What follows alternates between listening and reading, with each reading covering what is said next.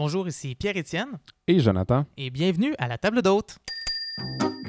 Au menu cette semaine, la bière, lager, pilsner, porter. Avec nos invités, on parle de l'histoire de cette boisson millénaire et l'origine de ses secrets. A-t-elle même été inventée avant le bon vieux pain? Décidément un épisode qui nous révélera d'étonnantes surprises.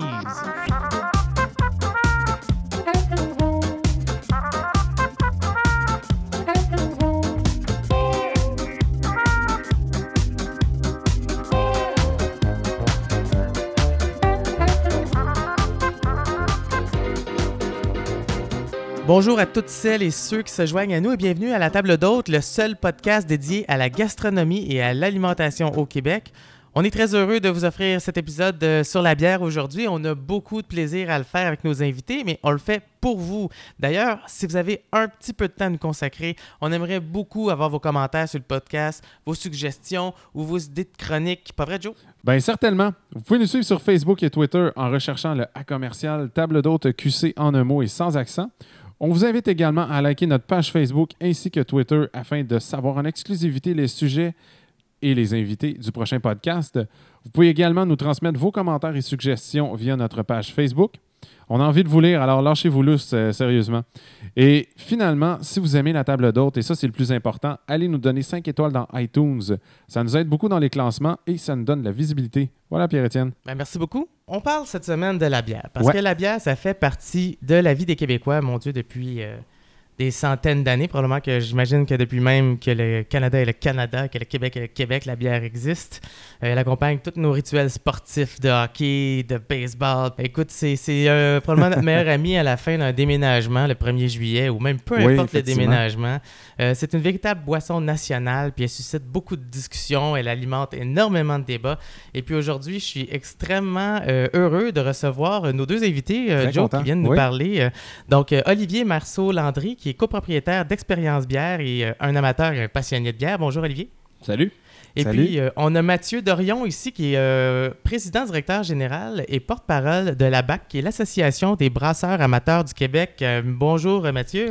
Bonjour à vous. Merci à vous deux de vous joindre à nous. C'est vraiment Merci. un honneur de vous recevoir les deux. Là. Euh, on a vraiment deux spécialistes, Joe, Yes, aujourd'hui, yes, qui vont pouvoir répondre à toutes nos questions euh, concernant la bière. Mais ben, tout d'abord, là, on va partir de la base. Là, pour quelqu'un qui, euh, qui, qui habite pas la planète Terre puis qui arrive, puis qui se demanderait c'est quoi une bière C'est et quoi de la bière? c'est fait Ouais. comment? Ouais. Tiens, Mathieu, comment, euh, comment tu décrirais ça, Euh, toi? comment c'est fait, c'est peut-être un peu plus complexe que ce que je peux dire en, en dedans d'une heure. Euh, mais d'où ça vient? Euh, En fait, euh, ça vient, c'est un, c'est une boisson qui est issue de la fermentation des sucres euh, extraits d'une céréale. OK. C'est vraiment ça. Ouais, Donc là-dedans, c'est vraiment ça, c'est la, la- la parfaite définition. Et vous remarquerez que j'ai pas dit le mot houblon là-dedans. Ah. Non, c'est ça, hein? Parce qu'il n'y a pas nécessairement du houblon. Il y a- En fait, il n'y a pas eu de houblon euh, pendant à peu près, on va dire à peu près 9000 ans de, de l'histoire de la bière, où c'était des herbes qui venaient euh, parfumer, euh, qui venaient parfumer, en fait, au lieu du houblon. On dit souvent que la, la bière, c'est, euh, de façon erronée, souvent que la bière, c'est euh, de l'orge, de la levure, de l'eau et du houblon. Mais en fait, c'est des céréales. Ça peut être de l'orge, du blé, du millet, euh, du sorghum, du, euh, du riz, du maïs. Mm. Maïs que récément j'ai vérifié. Oui, oui, c'est bien une Une céréale. de, une bière de maïs, ça Une bière existe. de maïs. Oui, en fait, Ah ouais? vous en buvez pas en- mal tous les vous en jours. buvez pas mal. Ah, Ah ouais. OK. en fait, pas mal tout ce qui est bière euh, de macro-brasserie. euh, Il y a une bonne partie de maïs ici. Aux. États-Unis, c'est du riz parce que le riz est moins cher aux États-Unis. Et il y en a même qui s'enorgueillit. Euh, la Budweiser dit euh, fièrement qu'il y a 40% de riz Euh, OK. et ensuite, ben, on a les levures, levures qui sont ajoutées ou Ouais. sauvages. OK. Et euh, on a l'eau qui est traitée ou non traitée. Là. Il, y a, énormément de choses qu'on peut faire avec l'eau. ouais. Euh, évidemment, ben ça, houblon, herbe, fruits, sucre. euh, on peut ajouter à peu près tout ce qui, qui nous tente. Euh, il y a quelques années, il y a quelqu'un qui a ajouté un skateboard au Québec. Euh, il y a la fameuse euh, Orange Tie Wrap euh, qui existe, qui est une bière parce qu'à un moment donné, ils ont échappé un tie wrap tie wrap orange dedans, dedans. puis ils le font maintenant à chaque batch. Euh, on a eu de la pierre volcanique. euh, on a eu de l'extrait de cabénoïde. Un euh, steak. un Un steak. steak. À Jonquière, là, Opéra. Ouais, Opéra. Euh, on a Un eu, steak euh, dans un la steak, bière. Un steak Ouais. dans la bière, il y a un eu euh, des écorces de crabe, la crabe de Saint-Pancras chaque année. à chaque année. Euh, en fait, on peut vraiment mettre à peu près n'importe quoi dans une bière. Donc, euh, au niveau des, des- des ingrédients, on va s'en tenir à la base. C'est céréales, eau, levure et un aromate. Maintenant, d'où ça vient? Ben, euh, en fait, c'est probablement un accident qui est arrivé euh, il y a euh, ouais, entre 13 et 15 000 ans. Et euh, on a laissé du, du malt, ben pas du malt, en fait, de, une céréale qui était probablement du blé. Euh, Je poursuivrai, j'ai lu en quelque part, il parlait, les, les, les peuples, ils, euh, ils gardaient leurs céréales dans des barils. Euh, mais quand il pleuvait, euh, ils sortaient des barils pour les faire sécher. Puis euh, c'est- la première étape pour faire du malt. C'est Mm. faire semi-germer la céréale. Après ça, ils remettaient dans les barils. Là, il était gorgé de sucre. Puis là, la deuxième fois qu'il pleuvait dedans, s'il y a des bactéries sauvages qui s'en mêlaient, et voilà. C'était automatique. OK. Et voilà, c'est ça. C'est à peu près comme ça que les historiens pensent que la bière a été inventée. Puis là, à un moment donné, c'est ça, ils ont vu ça comme qui, qui moussait, puis ils ont fait comme Ah, on pourrait y goûter. Ils ont fait Wow, c'est le fun. Fait que Wow. dans la production, euh, vraiment qui a été faite au niveau euh, contrôlé, il y a des fouilles qui viennent d'être mises à jour. On parle d'il y a à peu près un mois euh, que la découverte a été euh, annoncée. Euh, ce sera en Israël, la plus vieille trace, La- entre 13 et 15 000 ans. Oh, Ça, c'est intéressant. Ouais. Wow. OK. C'est- c'est- Ça, c'est intéressant parce que ça voudrait dire que la bière a été inventée avant le pain. Ah ouais. Puis Ça voudrait dire que c'est la bière qui a poussé l'humain à faire de l'agriculture. Ultimement. Et ça, ça, Avec ça va raison. de pair avec les. ouais. ça va de pair aussi avec des Ouais. recherches que j'ai vues que François Chartier faisait, euh, comme quoi les, euh, les singes seraient descendus des arbres pour aller chercher les fruits euh, pourris par terre parce qu'ils étaient fermentés. L'alcool Ok. serait peut-être à la base de l'humanité au complet. Oh là là. Ouais, quand même. D'ailleurs, il y a- c'est très drôle parce qu'il y, a un- il y a un documentaire euh, en anglais qui s'appelle All Beer Save the World. Eux autres, ils vont carrément avec l'affirmation on est devenu sédentaire à cause de la bière. Mais euh, ça va pouvoir aller parce qu'en fait, la, la limite est. Il y a 13 000 ans, c'est Ouais. sensiblement ce qu'on sait pour l'invention du pain. OK. Puis la, la découverte en, euh, en Israël, ils disent c'est 13 000 à 15 000 À ans. 15 Sont pas 000. sûrs. Là, on est à la limite de, de- de dépasser. Parce que jusqu'à maintenant, euh, les historiens disaient la bière puis euh, le pain a été inventé en même temps. Il n'y avait pas de.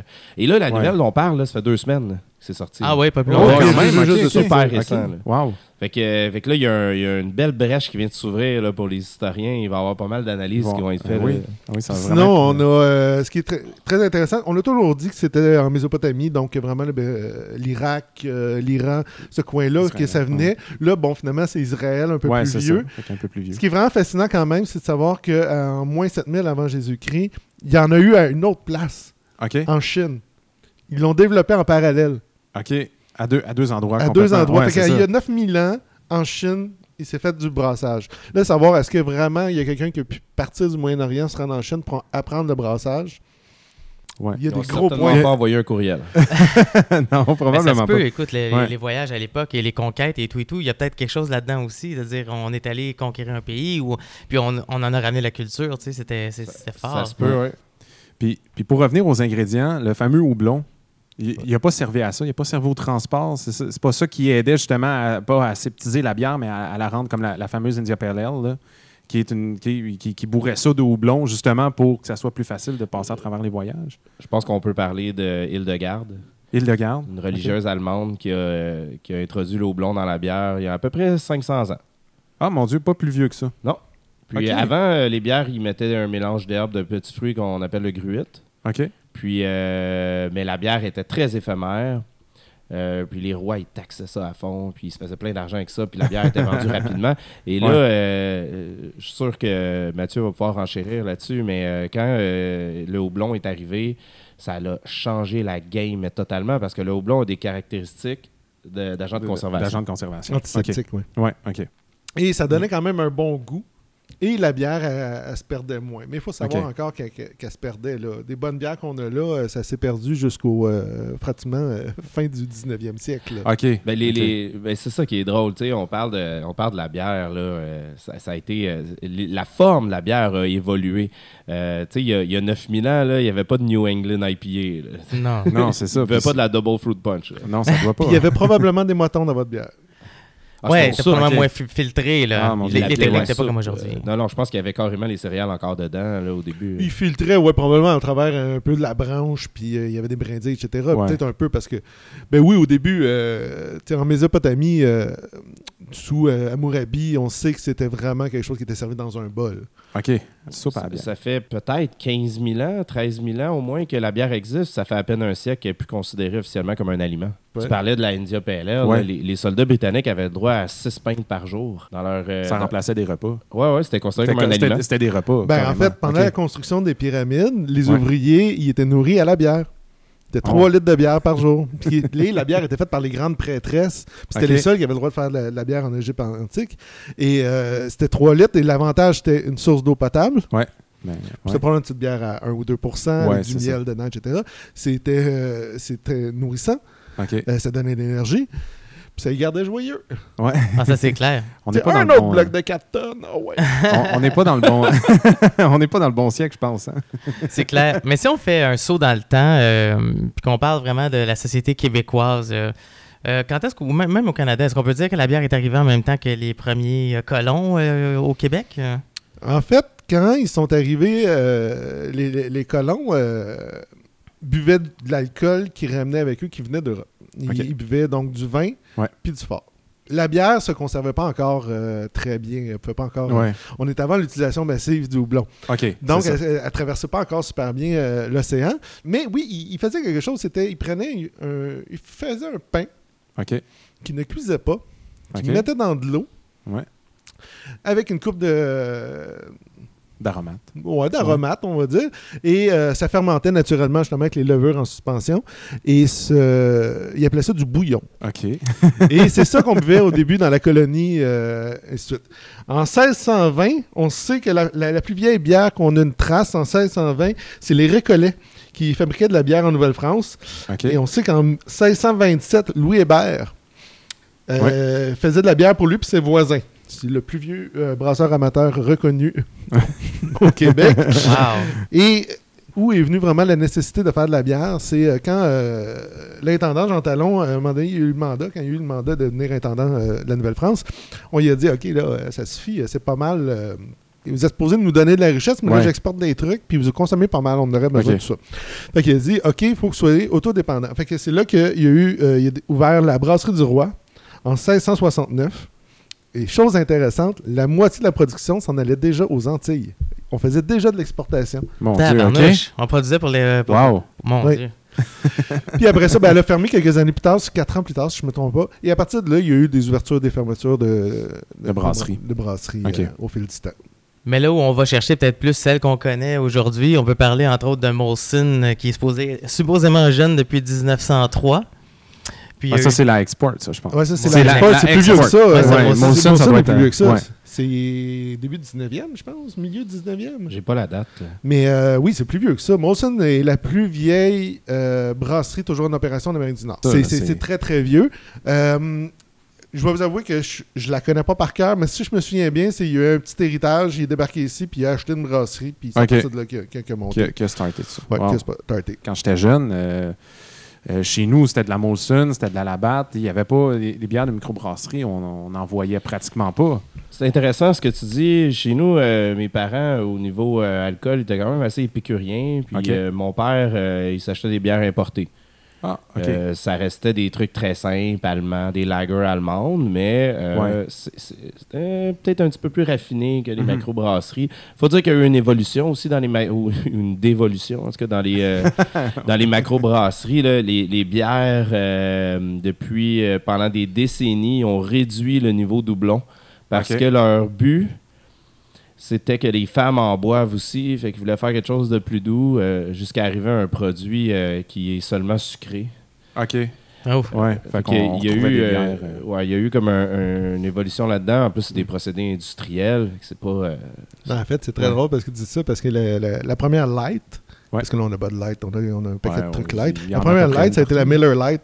Puis c'était effectivement une bière qui a été conçue pour les femmes. Ah ouais. Ouais, Donc c'était pour aller chercher cette clientèle-là justement qui voulait pas quelque chose ça. de trop fort, trop goûteux. et surtout moins calorique. Ouais, on, voulait garder leur taille de guêpe. Eh là là. Ben, c'est vrai, on peut parler même encore aujourd'hui. Ben, C'est Mais c'était c'était ça, incroyable, mais c'est un milieu Mais c'est ça, extrêmement sexiste. Même encore, puis on s'entend, on a même des microbrasseries malheureusement qui, euh, qui ont suivi cette lignée-là là, au Québec. là. Ah ouais. Puis dernièrement, tu sais, la Canadienne 77 qui a essayé de faire une percée, entre autres justement parce que c'est- une bière extrêmement légère à 3%, euh, qui- puis qui se targue d'avoir juste 67 calories par, euh, par, par bouteille. Fait que tu sais, c'est- encore d'actualité dans ce sens-là que même si au départ c'était fait pour les, femmes soi-disant qui voulaient surveiller leur, leur ligne ou peu importe, ça change pas, tu sais, ça évolue pas. Je dire, ça reste quand même que euh, c'est une préoccup- préoccupation des gens. Là. Mais ça me fait penser à une anecdote. Euh, Sleeman, il me semble, qui ont sorti la, la bière Trailway euh, Euh, il y a la- deux ans, quelque chose comme ça. Puis, et, et la publicité à la radio, c'était incroyable. L'histoire, c'était que pendant qu'ils transportaient euh, les, les matières premières en train, il y avait des graines de houblon qui tombaient du Sessionnaire, train. ouais, la- la- Puis, euh, ça ouais. faisait des plans de houblon euh, le, long, euh, le Ouais. long du truc. Ah, alors qu'une graine de houblon, ça n'existe pas. c'est des rhizomes. Puis de toute façon, sais, il, il parlait du houblon comme si c'était une céréale. C'était prendre les gens pour des cons. Mais comment Ouais, une entreprise aussi, euh, aussi bien établie peut se permettre de, de- de- de telles atrocités? J'ai Comment rien un président américain peut dire 5000 choses inexactes depuis le début de son mandat, puis Ouais. personne ne se pose de questions? Euh, c'est la même chose. Ouais. Ouais. Ils prennent le monde pour des niaiseux. Ouais. C'est tout simple parce que je veux dire, combien de fois vous avez lu un article ou entendu un chroniqueur à la radio ou à la télévision parler de jus de houblon? Moi, je peux Ouais. vous dire, là, quand je brasse, là, j'ai une poche de houblon, puis si je la serre, ça fait du jus de houblon, puis je peux vous dire que c'est imbuvable. Ah oui. Ouais, je sais, j'ai un beau-frère euh, que je salue d'ailleurs, euh, Sébastien, euh, avec qui j'ai eu la chance une fois de brasser euh, une bière, puis de voir vraiment tous les procédés du début à la fin, jusqu'à l'embouteillage. Puis un peu plus tard, j'ai eu la chance de goûter à, à cette bière-là. Mais effectivement, le jus, au départ, euh, qui est- en fait, le, le, le- le- le blé qui a macéré, là, ou Ah, le- la le mou. céréale, le mou. Ah, Le, le mou. mou. Ah, mais ça. le mou, c'est- bon. Le mou, Ça, peut être bon, oui, oui. Juste, c'est juste le côté houblonné. Tu sais, une Ouais. grosse IPA qu'on aime bien, là, c'est parce que c'est adouci, ça, par la fermentation, parce que Ouais. le mou d'une grosse IPA, ça arrache. c'est quelque chose, ouais. Solide. Avez-vous avez-vous déjà mangé du houblon? Euh, non. C'est un peu comme manger un, un piment fort avec une barre de métal en même temps. OK, c'est... OK. C'est très... Ben, je m'en C'est dis mais c'est très, très, très... Ouais, c'est Ah, c'est puissant. Mais j'ai déjà... euh, euh, il y a une entreprise euh, dans, dans mon, dans mon patelin euh, qui, euh, qui fait des, des tisanes de houblon. Euh, donc, ils font infuser du houblon. Fait que les samedis, quand tu vas chercher tes céréales puis tout ça, ben, tu, peux, tu peux boire une petite tisane. Fait que j'ai déjà bu des, des- des espèces de, de, de concoctions de houblon comme ça. c'est pas mauvais, mais hyper amer. Puis, euh, fait que j'imagine pas euh, un, un- un mou d'une grosse IPA, ça doit être très, Ouais. très, le très... côté aromatique du houblon, euh, et là, là c'est vraiment subjectif ce que je vais dire. là. Ouais. Mais le côté aromatique du houblon, euh, ça prend de l'alcool, puis ça prend un peu de sucre résiduel pour avoir la magie, euh, l'impression fruitée. qui est très particulier la bière. Moi, j'adore justement l'amertume qui de, de la IPA, même de la double IPA. C'est vraiment ce que moi, je recherche en tant que consommateur euh, dans, dans. L'amertume, parce que l'amertume est souvent confondue avec son, son, son inséparable côté aromatique. Je pense que beaucoup de consommateurs qui disent aimer l'amertume euh, la confondent beaucoup avec le côté aromatique. Parce que l'amertume tout seul, c'est juste méchant. Mais l'amertume, en fait, ça vient, ça vient d'un, d'un, d'un d'essence, euh, d'un d'essence sur la Un langue, acide, je sais pas. Ouais, c'est ça, alpha. l'acide Euh, Et alpha. puis il y a des acides, bêta aussi. Puis il y en a d'autres. Il y en a Ok, d'autres. ok. Surtout alpha, je pense. Ouais. Je- j'en viens à, euh, je reviens à notre sujet de tantôt. Bon, euh, mes parents qui, euh, qui buvaient bien de la, de la Molson là-bas. Mais comment les microbrasseries sont arrivées un peu plus ici au Québec? Comment des gens comme toi puis moi, Pierre-Étienne, on, on- on s'est mis à brasser de la bière, et etc. C'est pourquoi il y a autant de gens qui brassent de la bière aujourd'hui? Ou simplement même à préférer ça Ouais, à la ouais, bière de exactement. Versus, euh, En fait, il faut savoir qu'il y avait énormément de microbrasseries en Amérique du Nord. OK. Euh, fin du 19e siècle. En 1873, il y avait 4100 microbrasseries aux États-Unis. On arrive en 1920 avec la prohibition, on tombe à zéro. Ouais, Pour vous donner une idée, il a fallu attendre jusqu'en cassé. 2014 pour retourner jusqu'à 4100. Ouais. Oh fait que c'est un Dieu. retour de la bière. Parce que chaque village avait sa bière. faut pas oublier que la réfrigération, les transports, tout Mhm. ça, c'était- les- la conservation, c'était pas ce qu'on a maintenant. Fait qu'il y en avait partout des brasseries. C'était un endroit, tu allais dans une place, puis il y avait de la brasserie, puis tu avais la bière de l'endroit. OK. Mais en 1965, aux États-Unis, il y a Fritz Metag, l'héritier de la famille des électroménagers, qui a acheté la la brasserie Steinmanker, qui est en- sur le bord de la faillite. C'est une vieille brasserie. Et il en a fait un pôle culturel. Et à partir de là, s'en est ouvert un petit peu plus, un petit peu plus, un petit peu plus. Mais on est avant Internet. Et on n'a pas encore vraiment de communication de c'est quoi de la bière. Les Américains qui avaient été euh, au combat pendant la Deuxième Guerre mondiale, particulièrement en Belgique, ont découvert des super bières, puis sont revenus, puis ont fait comme Ah, Ouais, pas tant ça. Mais bon, c'est pas encore tout à fait ça. Il faut savoir que c'est encore illégal de brasser chez soi à ce moment-là dans Ouais, l'histoire. euh, Oui, c'est vrai, il y a ça aussi. Et là, en 1978, Carter rectifie ça et Ouais. signe le, le droit de brasser à la maison euh, pour les, euh, les brasseurs amateurs. Et là, du coup, ben, tout le monde peut brasser à la maison. Fait que là, on est dans les années 70, puis là, il y a un dude qui s'appelle Michael Jackson. Ouais. On parle pas de chanteur. Ah, OK. ça, c'est important. Euh, qui s'est mis à écrire des livres sur la bière, sur les bières du monde, faire un catalogue des bières du monde. Il commence à catégoriser les bières aussi selon des styles. OK. Euh, Il y en a qui existaient, mais là, il commence à en inventer des nouveaux styles. Ouais. Et il y a une super... euh, c'est Chasseurs de bière, euh, Beer Hunter, à la BBC, qui est une série d'émissions. Et ces émissions-là vont changer le monde de la bière. Ils sont euh, disponibles sur YouTube et c'est fascinant. C'est vraiment le fun à écouter. Ça l'a étrangement pas tant vieilli. Ouais. C'est... c'est- Ben, les- les descriptions de bière sont beaucoup plus simples. Oui. Parce qu'ils pouvaient dire n'importe quoi dans le temps, entre autres. Là. Personne ne connaissait ça. Mais ils gardent ça simple. Mais c'est effectivement, ça a bien vieilli. puis c'est vraiment intéressant. Comme on a dit, les chasseurs de la bière. Euh, Beer c'est Hunter. Beer Hunter. Beer Hunter. OK, Ouais. parfait. Ensuite, au Québec, ben, on a euh, des gens comme euh, Jean-François Simard qui a écrit euh, Brasse la bonne bière chez soi, qui était le premier livre en français pour faire ça. On a eu euh, Mario Daire euh, qui euh, a euh, été euh, qui a écrit des livres sur la bière, euh, qui a un peu permis de découvrir le monde de la bière, autant Ouais. les bières d'ici, les bières d'ailleurs, euh, comment déguster de la bière. euh, Il a écrit d'excellents livres, Mario. Ouais. Euh, Sous-estimé peut-être un peu au Québec. euh, mais euh, qui aurait, en fait, que s'il était mis à jour, euh, serait toujours d'actualité. Et là, ben, en fait, c'est on- maintenant, on a un Philippe Boutard qui fait à peu près le même travail maintenant. OK. Euh, on- comme on a aussi Martin Thibault, David Lévesque-Gendron. Tant qu'à moi, euh, Martin Thibault et David Lévesque-Gendron sont, sont solides. Ils ont une Il- approche il- scientifique. C'est ça. Eux autres, ils- contrairement aux autres, c'est- vraiment quelque chose euh, de plus inclusif, qui va Ouais. plus rejoindre le grand public quand même. Euh, Martin Thibault et David Lévesque-Gendron ont réussi à synthétiser tout ce qu'on doit savoir sur la bière dans les saveurs gastronomiques de la bière. C'est quand même accessible, juste que ça fait peur parce que c'est assez gros. Moi, je l'aurais scindé dans plusieurs livres. Mais bon, c'est une question de goût. C'est- effectivement gros. Ça se veut un livre de référence. Je, je l'ai lu d'une traite en une semaine et demie euh, parce que c'était passionnant pour moi. Mais c'est un livre de référence. Tu, sais, tu vas consulter la page des houblons quand tu veux avoir quelque chose. Tu vas consulter les, euh, euh, un autre rubrique Les quand tu veux. de bière, les, les les défauts, accords, les les styles de bière, etc. Moi aussi, je Ah, m'en les sers. défauts. euh, Quand j'écris mes formations, j'y reviens souvent. Une C'est- vraie Bible. C'est vraiment une vraie Ah, Bible. Ça, ils ont gagné des prix mondiaux au Japon, Wow, euh, etc. Ça a été traduit à travers le monde aussi. Ouais, ouais. Puis après ça, ben, on a des, des pionniers comme euh, Jérôme C. Premier euh, permis de microbrasserie au Québec. Et là, on veut savoir d'où ça vient. Ben, c'est parce que yeah, ça n'existait pas. OK. Ah. On ne pouvait pas avoir de microbrasserie au Québec. Et euh, c'est ici le Cheval Blanc, Ah, euh, ah cheval Ah, c'est le cheval blanc. qui est la plus vieille microbrasserie Wow. du Québec. Pour vrai, wow. Ouais, et c'est Ah. le permis numéro Ah, moi, j'avais euh, j'avais à tort euh, dans la tête euh, euh, pas- En fait, eux autres sur un autre domaine. OK. En fait, Unibrou, c'est- ils sont arrivés, ils ont été chercher un brasseur belge Ouais. avec une levure belge. Ah et ouais. ils ont vraiment fait des bières typiquement belges, Ouais. qui étaient les rares bons trucs qu'on pouvait boire en bière importée. C'était les bières belges qui étaient importées. À l'époque, Oh. la SAC elle faisait une bien meilleure job que maintenant. Et fait que le monde, qu'est-ce qu'il voulait? Il voulait voir une bonne bière belge d'abbaye. Ben, qu'est-ce qu'ils sont mis à faire? Ils sont mis à faire ce genre de bière-là. Ensuite, ils ont intégré notre culture profondément québécoise dans toutes leurs étiquettes. Leur nom de bière, la maudite, la trois pistoles, Ouais, ouais, euh, ouais. la fin, Fin du du monde. Euh, et c'était quelque chose de superbe. Et euh, au niveau business, on ne sait pas vraiment, mais ils ont été quelque chose. Parce que dès leur début, ou pas loin après, ils ont été ouvrir, eux autres, une euh, compagnie d'importation de bière aux. États-Unis qui s'appelait Unibrew.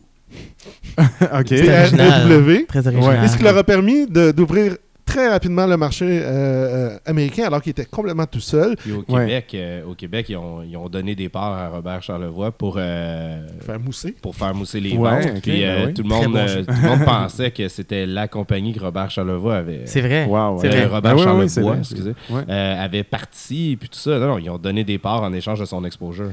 Et maintenant, vous pouvez boire de la Unibrew partout dans le monde. Wow. Partout, ouais. Partout. Wow, ok, ça c'est ça appartient à. Sapporo maintenant. là. Ouais, Ouais, ben c'est ça, c'est ce que j'avais entendu à un moment donné que c'était pas Sleeman qui avait racheté Oui, ça, puis oui. Sleeman a été racheté par Sapporo Tout à fait. par la Exactement, suite. OK. C'est ça. Fait que, en- après ça, ben, après euh, Jérôme Cédony, Cheval Blanc, ben, là, on a eu une Brou, on Ouais. a eu euh, RJ, McCausland, et euh, plus Ouais, récemment, je pense, la personne qui en a peut-être plus le fait pour le futur de, euh, de la microbrasserie au Québec, c'est probablement Francis Jonca. Je pense qu'on Ok. se rend pas compte en ce moment à quel point il en fait. Euh, je pense que ça va être plus tard qu'on va se rendre compte à quel point il a changé les choses. Francis Jonca, c'est euh, c'était c'est Pete Caribou. Et, Ah, euh, Oui, c'est- oui, c'est- oui, oui, quoi, oui, ça ok. s'appelle, euh, Brett et Sauvage. Brett et Sauvage, qui, qui est en, qui est- qui est en. Oh, mon construction Dieu, actuellement. Et c'est grâce à lui qu'on va pouvoir avoir de la spontanée, euh, de la bière spontanée au Québec. Euh, Au Canada, en fait. Au Canada, oui. Au Canada, OK. La bière spontanée, c'est. De- de- C'est de la Ouais. bière qui est fermentée avec les levures dans les airs. qui sont, qui sont présentes. Parce que là, actuellement, si Ouais, je prenais un Q-tip, puis euh, je m'en vais juste te Q-tipper le bout du nez, je peux cultiver les levures que tu as sur le nez, c'est sûr que tu en as. Pas sûr que la bière serait bonne, par exemple. C'est encore drôle. Ah, c'est fait drôle, ça a pire. l'air. Ouais. Euh, OK. Il s'est fait pire. Oh, Vraiment. Vous voulez pas savoir. Euh, mais Pour vrai, pour le fun. Il y a des Ah ouais, bières ben qui ont oui. été fermentées Ah, avec des levures vaginales. Ouais. Ah Oh. là là. Ah. Ouais. Sinon, il y, a- y y une belle légende comme quoi qu'au Québec, il y en a une qui a été faite avec, la, la barbe du brasseur. Ah, boy. Ouais, ça, ça, ouais. Ouais, mais ça serait possible, en fait. Ce serait possible, mais je pense pas que ce soit vrai. Mais euh, sinon, euh, moi j'en connais du monde qui font juste mettre comme tu sais, euh, une framboise de leur jardin dedans, puis Ouais. ils fermentent une bière avec ça. là. C'est avec la levure qui était là. Euh, on peut isoler ça, c'est pas très complexe, c'est juste ça demande beaucoup de temps. Mais on peut isoler des levures très facilement. Et fait que bref, euh, Francis, ce qu'il a fait, c'est que lui, il a. Parce qu'avant, ça disait qu'il fallait mettre la levure pour avoir de la bière. Mais lui, il ne mettait pas. Le mou était là, puis il était inoculé naturellement. Et alors, Ah. il s'est battu, puis il a réussi à faire changer la loi pour que maintenant, c'est, euh, ce soit accepté, le- la génération spontanée. Ouais, Ok. puis C'est à noter que c'est pas le MAPAC, c'était la RACJ, Régie des alcools, courses et Qui jeux. ne voulait pas. Euh, ben, c'était eux qui- qu'il fallait qu'ils changent la loi. puis C'est eux qui ont changé la loi. Mais tu sais, Francis, il a pas fait ça euh, de façon amateur. Il est allé faire plusieurs stages en Belgique avec les brasseurs qui font ça depuis des années. Puis, euh, il- puis là, avec Brett et Sauvage, euh, il, va, il va pouvoir se permettre de travailler des bières euh, dans ce genre-là. En tout cas, il y, a, il y a un beau futur de côté gaspésien. là. En plus, Ouais. c'est la même rue qu'Oval. OK. Oui, Oval, qui est, euh, si je me trompe pas, c'est un ancien de.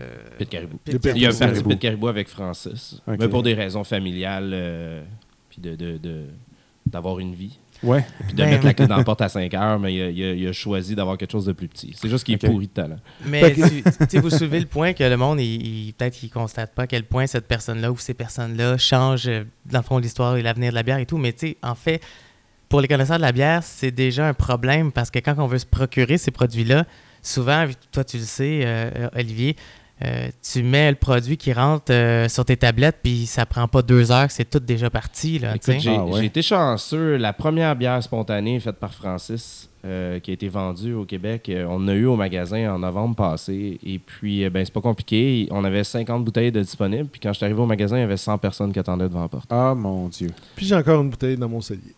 Oh!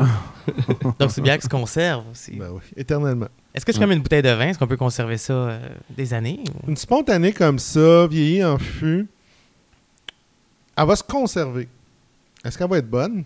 On va savoir quand on va l'ouvrir. Ça peut toffer le premier 10 ans, je pense. Ouais, ben Oh, en fait, même. une, spontanée comme ça, euh, facile, c'est- on devrait pas avoir de juste- problème. C'est rendu à 30 ans là, que tu sais plus. Ouais, c'est ça. C'est que, Mais que ça se conserve quand même à ça. Mais Ouais, oui, même, euh, ce type de bière-là précis.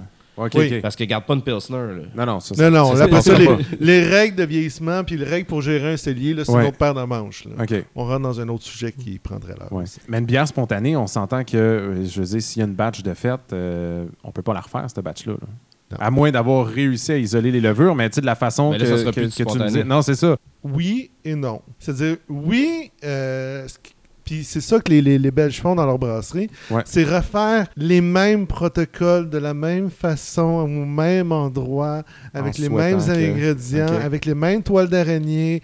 euh, Puis eux autres, ils- ont réellement déménagé les araignées. Ils ont déménagé la brasserie, puis ils vrai? ont tout déménagé pour Ah, avoir- ouais. Ils ont déménagé les araignées. Et Ah, euh, vous Voyons savez, donc. les, euh, les trucs que les, les gens qui passent d'insecticides, ils ont les, les pompes euh, Ouais. qui mettent sous pression. Mhm. Ils ont mis sous pression, ils ont, ils ont sprayé les murs avec ça pour qu'il y ait la même flore que dans l'ancienne brasserie. Wow, Ils ont, OK. tran- ils ont transféré l'air. C'est ça, ils ont transféré l'air et, tout. Donc, oui, il- en fait, mais l'affaire, c'est que oui, ça goûtera jamais la même affaire. C'est pour ça qu'il y a Ouais. des millésimes. Mhm. Et c'est pour ça qu'il y a beaucoup de blend. Ils vont prendre ce tonneau-là, ce tonneau-là, ce tonneau-là dans des proportions différentes pour avoir un produit qui est le produit X. Mais Mais, c'est euh, c'est pour ça que la plupart sont millésimés aussi. C'est parce que ça coûtera pas la même affaire. du Ouais. à l'autre. Je poursuivrai, euh, parce que ça, c'est une question euh, qu'on peut parler toute la journée. Ouais. Mais euh, le, le- déclic dans la population, surtout la population québécoise, euh, au Québec, ça fait à peu près plus ou moins 10 ans qu'il y a au côté économique, il y a une croissance fulgurante des microbrasseries, mais euh, hallucinante. Euh, ça, écoute, Dieu du ciel a ouvert en 1998 sur Laurier euh, alors qu'ils misaient juste sur leur vision. Ils ne pouvaient pas s'appuyer sur le marché ou des prédictions. Ils étaient dans les premiers. Ben, moi, ça m'a permis de découvrir ça il y a à peu près 20 ans. Puis, Ouais. je veux dire, on est tombé en amour. Ça, c'était une époque. Aujourd'hui, l'époque est différente. Les jeunes, s'ils veulent rencontrer, ils vont sur une application. Mhm. Ouais, c'est vrai, rencontrer. Ah, Dans le temps, on allait dans des clubs. Dans des clubs puis des bars. Ouais, ouais. vécu cette époque-là. Ouais. Fait qu'on allait dans des clubs. Pourquoi? Moi, j'aimais pas ça, mais je suivais mes amis. Ouais. Et là, dans les clubs, qu'est-ce qu'on avait? La, la musique très, très forte, euh, des drinks sucrés, pas Ouais. buvables, puis du monde superficiel. Et là, tu te retrouves dans une microbrasserie au Dieu du ciel, et là, il y a une ambiance en bois. Il y a un petit DJ dans le fond qui met de la musique tranquille. On a un petit pot de pickle, puis on boit de la saprée bonne bière. Moi, ça a été un coup de foudre Et total. la fille qui est là aime la bière aussi. Ouais. Ouais, c'est vrai. C'est un Ouais, plus. ouais. Ça, c'est un coup de Et, foudre. et à une époque où les Ouais. stéréotypes euh, sexistes, euh, homophobes et racistes étaient très puissants, Ouais. beaucoup plus qu'aujourd'hui, il n'y avait pas d'éducation à ce niveau-là. Euh, quand on voyait une fille qui trupait sa bière, qui m'apprenait c'était quoi une blanche, euh, la recette d'une blanche, moi je ne savais pas. C'est un coup de foudre. Ah, wow. Ah oui. Un coup de foudre dans tous les sens. Dans tous les sens, c'est ça. Mais euh, ben, pour toutes. Mais ce qu'on connaît aujourd'hui, la culture de la bière qu'on a aujourd'hui est différente qu'il y a deux ans. Et euh, on a tout pour penser qu'elle va être différente dans deux ans. Mais là, là, en ce moment, on a un niveau de qualité incroyable. Euh, le, le Québec, là, euh, on, est, on est fort. Puis, euh, il y a trois ans, on n'était pas là du tout, du tout, du tout. Il y avait encore plein de bières oxydées, Ouais. mal entreposées, mal servies, etc. Il y en a encore. Malheureusement. Ouais. Irais-tu jusqu'à dire que le Québec est en train de devenir un pionnier dans le domaine de la bière de microbrasserie? Ouf. Je, je, je, je sais pas si je serais porté à dire ça, un pionnier. En tout cas, on est une pas référence. pionnier, mais euh, oui, est-ce qu'on est en train de devenir un, un gros joueur? On, dirait pas- Oui. on- on commence-tu à se comparer aux grands joueurs du monde On de la est- bière dans le monde? On est juste derrière les États-Unis. Si je me fie à ce qu'un spécialiste m'a dit, moi, euh, il y a deux, trois- deux ans, on est juste derrière les États-Unis qui sont numéro un au monde. Puis au pays, est-ce qu'on peut dire que le Québec, c'est pas mal. Le Québec est juste derrière les États-unis. Ok, fait que même Ouais, pas Canada. la- pas inclure le Colombie- reste du Canada. Là. La Colombie-Britannique nous, nous dépassait, était, était euh, plus loin que nous autres dans le développement euh, microbrassicole il y a quelques années, mais je suis pas mal sûr qu'on les a dépassés puis ils nous ont pas toujours pas rattrapés. Il y a l'Ontario, par exemple, qui s'est réveillé dans les dernières années puis qui font de la sacrée bonne bière aussi. Ah oui. Le problème de l'Ontario, c'est qu'ils sont en train de vivre ce qu'on a vécu nous autres dans les années 90. Il y avait énormément de microbrasseries, Ouais. mais il y en a un paquet de monde qui ne savait pas quoi faire, et qu'est-ce qu'ils faisaient, Mm. puis que c'était de la cochonnerie. Fait que les autres vont connaître un crack. À un moment donné, puis comme nous autres, on en a connu un des années 90, on, on a tendance à, à l'oublier. Mais Ok. euh, des années 90, à un moment donné, il y a comme 15 micros qui ont fermé en 3 ans. Oh, OK. Puis à l'époque, 15 micros, tu sais, là, on a 207 permis de brasseur au Québec. Mhm. Euh, à l'époque, on n'avait même pas euh, 70. Là. Fait que c'était énorme. Il y a 5 ans, 15 je pense sur qu'on n'avait pas 70, ça. Hey, J'ai des Wow, chiffres ok. de ça. Un des gros problèmes aussi que l'Ontario a, là, c'est encore le monopole du beer store, là, qui est Oui. encore une fois régi par euh, les Labatt puis les Molson, puis qui fait que moi, je sais, pour avoir été à Toronto une couple de fois, puis j'ai voulu partir sur un trip d'essayer d'aller chercher deux, trois bières de microbrasserie, j'ai perdu la moitié de ma journée pour, pour trois microbrasseries à juste Ouais. faire le tour, parce que le seul endroit où tu pouvais les consommer, c'était où les acheter, c'était directement là où ils la faisaient, parce qu'il n'y a pas d'endroit pour le distribuer encore. Ben, la. LCBO en tient. La LCBO en tient, Ouais. mais les, les microbrasseries, habituellement, il faut tailler à la microbrasserie. La LCBO a une Ouais. belle sélection de bières, mais pas nécessairement les micros locales. Exact, c'est c'est Ouais. plus non, c'est ce pas nécessairement local. C'est- Ça représente les micros de tout l'Ontario. Mais euh, il ils en ont quand même beaucoup plus à LCBO que nous autres, on en a à SAC. là. Mhm. Incomparable. En plus, tu peux euh, les essayer. Il y a des bières Ah, en oui. fût, les lois sont différentes. Mais la différence, parce que c'est le seul endroit où les gens peuvent se la procurer, parce qu'il n'y a pas de magasin comme le tien, Ouais. Olivier, ou bien euh, C'est pas de dépanneurs qui vendent ça là-bas. Là. Chaque province a ses lois, ses restrictions. Tu sais, nous autres ici, on, on a comme juste le droit de vendre les bières du Québec. Fait que, euh, ce qui se passe en ce moment au niveau de la culture, pour conclure à cette question euh, éternelle-là, euh, en, en- en ce moment, euh, moi, je, je- je le vois tous les jours. tu sais, Je parle aux consommateurs qui Ouais. viennent se chercher euh, de la bière euh, de microbrasserie locale. Puis, en partant le terme bière fancy ou bière spéciale, etc., là, pour désigner des bières de microbrasserie, je l'entends de moins en moins. Moi, je trouve ça le fun. Ça, ça banalise un peu le- le- le- la bière de qualité par rapport à la bière industrielle. Je trouve ça le fun. Sais, c'est un peu comme la, la bouffe santé. Maintenant, c'est rendu plus la normalité Ouais, que le, le gros jambon salé ou les hot dogs avec les frites. Ouais. Euh, Ouais. fait que c'est un peu la même chose. Euh, je pense que les. C'est sûr que ça coûte cher, de la bière de microbrasserie. Ouais, effectivement. Il faut, faut, faut débourser pour une bonne bière. euh. Une bière de microbrasserie coûte aussi cher à aller la boire à l'établissement où il y a brasse en fût que l'acheter pour emporter à la maison. Ouais. C'est à peu près le même prix. Fait que ça coûte cher, mais en même temps, je pense que c'est aussi bien de boire deux bonnes bières qu'une caisse de 12 d'une bière industrielle faite avec du sirop de maïs. C'est Ben, tu dis de même. Oui, oui. Ne serait-ce que juste pour la qualité des ingrédients qui est à l'intérieur. C'est un peu ça euh, le point. Tu sais, euh, tu sais, je veux dire, euh, est-ce que tu es du genre à aller acheter un beau morceau de viande euh, quand tu n'es pas vegan? À aller acheter un beau morceau de viande à la boucherie euh, d'une bonne qualité ou, euh, ou t'acheter euh, quelque chose de plus gros? En tout cas, ça dépend de ton budget et ce, que, ce que tu veux, mais Mais est-ce que tu recherches euh, aussi, est-ce que tu recherches à boire la bière pour euh, virer une brosse avec tes amis ou tu essaies de boire la bière parce que tu as envie de la savourer? T'es, mieux l'aimer? d'aller t'acheter euh, une vodka cheap si tu veux faire ça. là. Ouais, veux- le meilleur ouais, rapport qualité-prix, hein. ça reste encore le fort cheap. Ouais. Tu vas avoir un beau euh, lendemain de veille qui va carabiner, mais c'est- c'est encore la meilleure solution au niveau de l'argent. C'est moins cher qu'une caisse de 12, puis tu vas aller pisser moins souvent. Fait que c'est parfait. Ouais, c'est vrai. Vodka gin, là, tu te réveilles euh, frais, frais, frais. Ah, puis gin euh, tonic, c'est fantastique, puis c'est ta quinine dans, dans le tonic. Ouais. c'est comme tu prends de l'aspirine euh, tout le long de ta soirée. t'es beau, t'as pas mal à la tête. Moi, personnellement, le je peux faire hein. sur un gin tonic, je peux passer une nuit blanche euh, sans Ouais. problème. Euh, puis jamais être vraiment affecté. Par contre, la bière, ben, c'est ça, c'est quelque chose qu'on boit, qu'on déguste. Puis même dans la bière de microbrasserie, on a de la bière de tous les jours. Ouais. oui. Puis on a de la bière luxueuse. OK. Je veux dire, il- il- le plus cher que j'ai vu de bière de microbrasserie au Québec, pas vendu dans un resto, là, mais acheté en boutique, c'était 35$ récemment.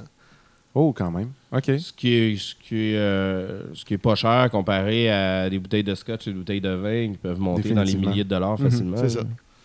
Mais Ouais. il y en a des bouteilles de, de bière qui montent des milliers de dollars dans les enchères en passant. là. Oui. Oh, Oui. OK. Oui. OK. Je pense que le record est 65 000 pour une bouteille. Wow. Bref, ça suscite euh, bien des discussions. D'ailleurs, Yes. là-dessus, c'est bonne parole. On va prendre une petite pause et puis on vous revient tout de suite après ça pour la deuxième partie. À tout de suite. Abonnez-vous au podcast via votre plateforme préférée iTunes, Spotify et Google Play pour recevoir automatiquement le tout dernier épisode de la table d'hôte. Et pour tout savoir sur les sujets et les invités de la semaine prochaine, visitez notre page Facebook et suivez-nous sur Twitter en cherchant le A commercial table d'hôte QC en un mot et sans accent. On attend vos commentaires et suggestions. Vous pouvez également nous encourager en nous donnant 5 étoiles sur iTunes ainsi que vos commentaires sur l'émission.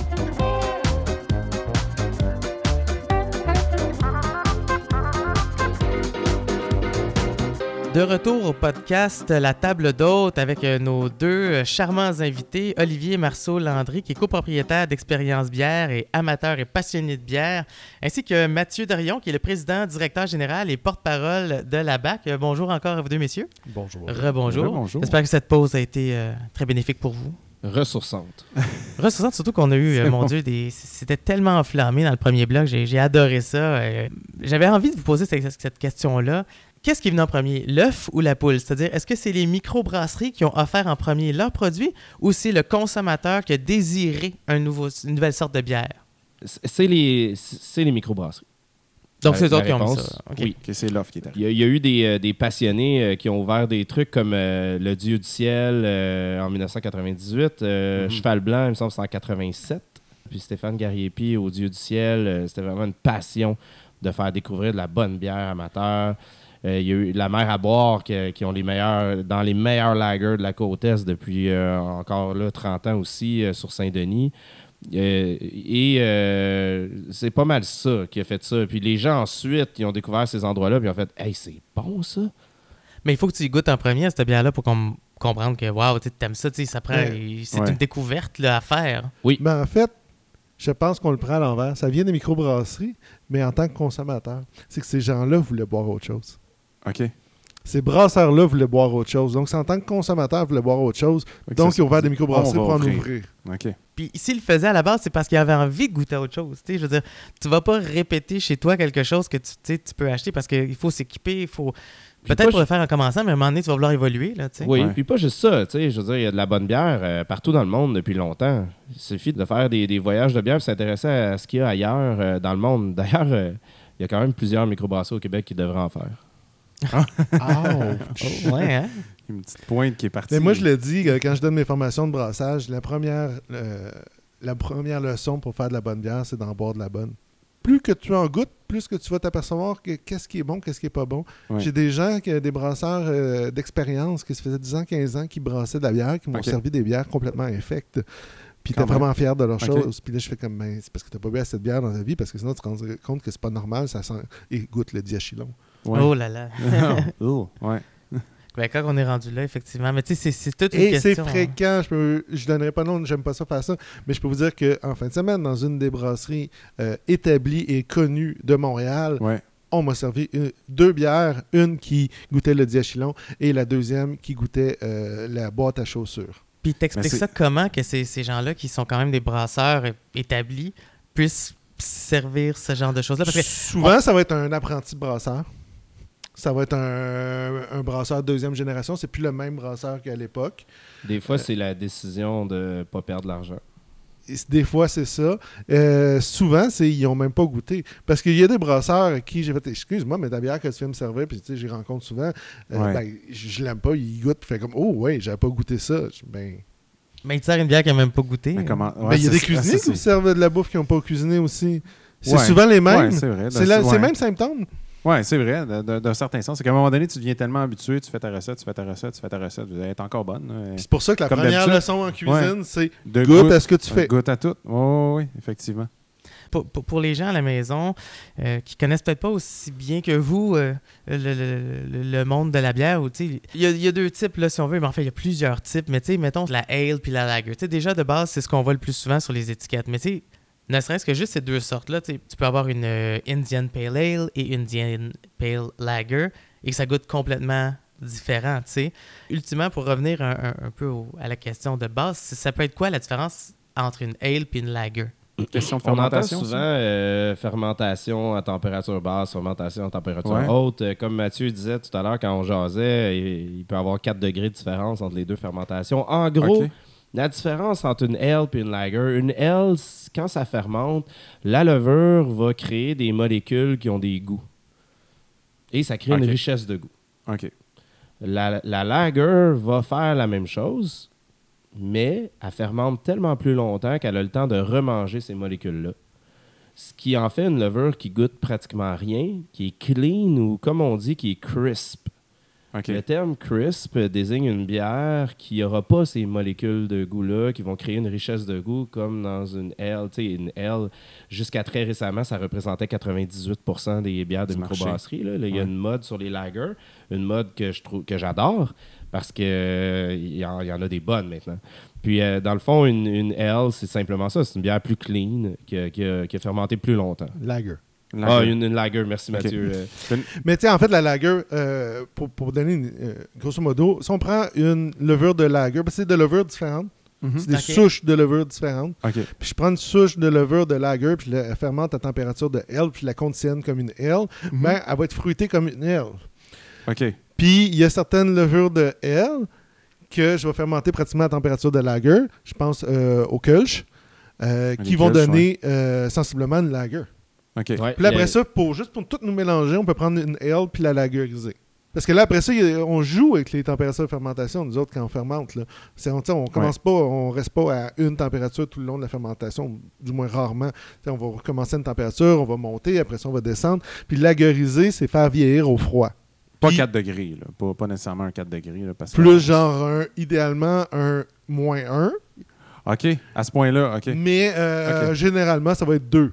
Qu'est-ce qui se brasse peut-être le plus au Québec? J'imagine que ça doit être une panoplie à peu près comme ça. Là, on s'entend. On a là. fait un long segment Là, je- tantôt là, je sur le les pas, raisons. Les styles les plus populaires, on a IPA. Là, IPA Ouais. est un terme galvaudé parce qu'il existe parti, quasiment autant de variantes de IPA que de styles de bière. Mhm. Ça, euh, je veux dire, euh, Pierre-Étienne en a fait une légère introduction en parlant des IPA puis des IPL. Ouais. Puis euh, les IPL, euh, d'ailleurs, euh, on n'en a pas parlé. euh, les, euh, la différence de goût entre les IPL et les IPA, c'est souvent que le brasseur a voulu faire ça plus subtil dans une IPL parce que la, la IXXPL, dans le fond, la double IPL de Malmstrom, Ouais. c'est à s'y méprendre avec une double descente ou euh, une, une double fruit punch à la limite. Là. Ah ouais. Mm. Ah, mais c'est bien plus onctueux qu'une double fruit punch. Là. On- Comment est-ce est que je l'ai pas essayé encore, celle-là? Moi qui est un très Tu grand tu vas voir de ton détaillant spécialisé. Ah. Ah. On rappelle que Expérience Bière est sur la rue Amherst. On aura l'occasion de Mais au niveau des styles, euh, tu sais, moi je donne une formation euh, qui est déguster les bières selon les styles. Mhm. Puis une des choses que je dis, c'est un style, à quoi ça sert C'est une indication pour le consommateur. Ouais. Le problème, c'est que les consommateurs ne savent pas c'est quoi les styles. Non, c'est ça, exact. Fait que exact. les brasseurs se parlent entre eux. C'est un des plus gros brasseurs, surtout au Québec. là. Quand vous voyez comme derrière une bouteille, là, on, vous- on vous nomme c'est quoi les maltes qu'il y a derrière, puis le numéro de la levure qui est la WLP 0101, Ouais. puis qu'ensuite euh, vous avez euh, plateau, euh, ça commence à 11 plateaux, puis ça finit à, à plateau 1, puis que ça vous dit rien, Non. ça dit rien à, ouais, Effectivement. à celui qui commence à brasser, puis en fait, ça s'adresse pas à vous, ça s'adresse au brasseur. OK. Fait qu'on on parle à 0,1% de la population qui, elle, brasse. Mhm. C'est super. Sauf C'est que c'est pas, c'est pas un consommateur. C'est pour ça qu'on n'apprend pas les styles au Québec. Ouais. Parce qu'au Québec, on, on les classe comment, Ali? À défaut, trop souvent, par couleur. Ah, c'est vrai. hein, c'est ben, c'est- ça, je m'en allais Dans là. une là, micro- blonde, Dans une microbrasserie, dimanche, une vraie, euh, je dis, ah bon, ben c'est quoi euh, vos bières? On me sort le menu. Il y en a huit. Et on me dit, ben là, vous avez les blondes, là, vous avez les noires, là, vous avez les brunes, puis là, vous avez les rousses. Ouais. Je suis comme, OK. Puis c'est quoi la différence entre vos deux IPA? C'est la couleur. Ah, T'as pas Wow. pogné le pogo le plus dégelé de la boîte. hein? Hey, on Effectivement. s'entend. là. On s'accorde pour dire qu'il y a tellement de sortes de bières euh, au des Québec. C'est styles, dur. C'est des styles. C'est pas des couleurs, premièrement, c'est par style. C'est Mhm. facile d'y aller avec des couleurs, euh, parce que la bière a différentes couleurs, mais euh, deux bières de couleurs identiques peuvent avoir des saveurs, mais complètement différentes. Tu peux Ben faire oui. le saut. là. Ben oui. Fait que euh, c'est pas euh, constructif de désigner les bières par les couleurs. Mais il y a tellement de chemin à faire. Boréal, j'ai déjà lu dans un article du Devoir il y a à peu près cinq ans l'aura de, de Boréal qui s'excusait auprès de la population parce qu'ils ont commencé leur marketing euh, au lieu de nommer des bières avec des noms d'oiseaux ou euh, des, euh, des noms de villes, ils ont décidé de choisir des noms de couleurs. Puis ils ont induit profondément euh, le Québec en erreur. Puis ils ont dit euh, dorénavant, on va donner des styles à nos bières, on va essayer de se rattraper. Puis, soit dit en passant, là, avant, la, la- il y a- il y a- on va dire, il y a 40 ans, là, Ouais. la population générale du Québec savait c'était quoi un Porter, un Stout, une Pilsner, savait que c'était quoi la différence entre une Ale Mhm. et euh, une Pilsner, parce qu'ils les commandaient comme ça. Puis, tu avais Molson faisait son Porter, puis encore du monde qui veulent le Porter de Molson, même s'il n'est plus brassé depuis comme 30 ans. Ouais. Mais euh, les gens connaissaient ça.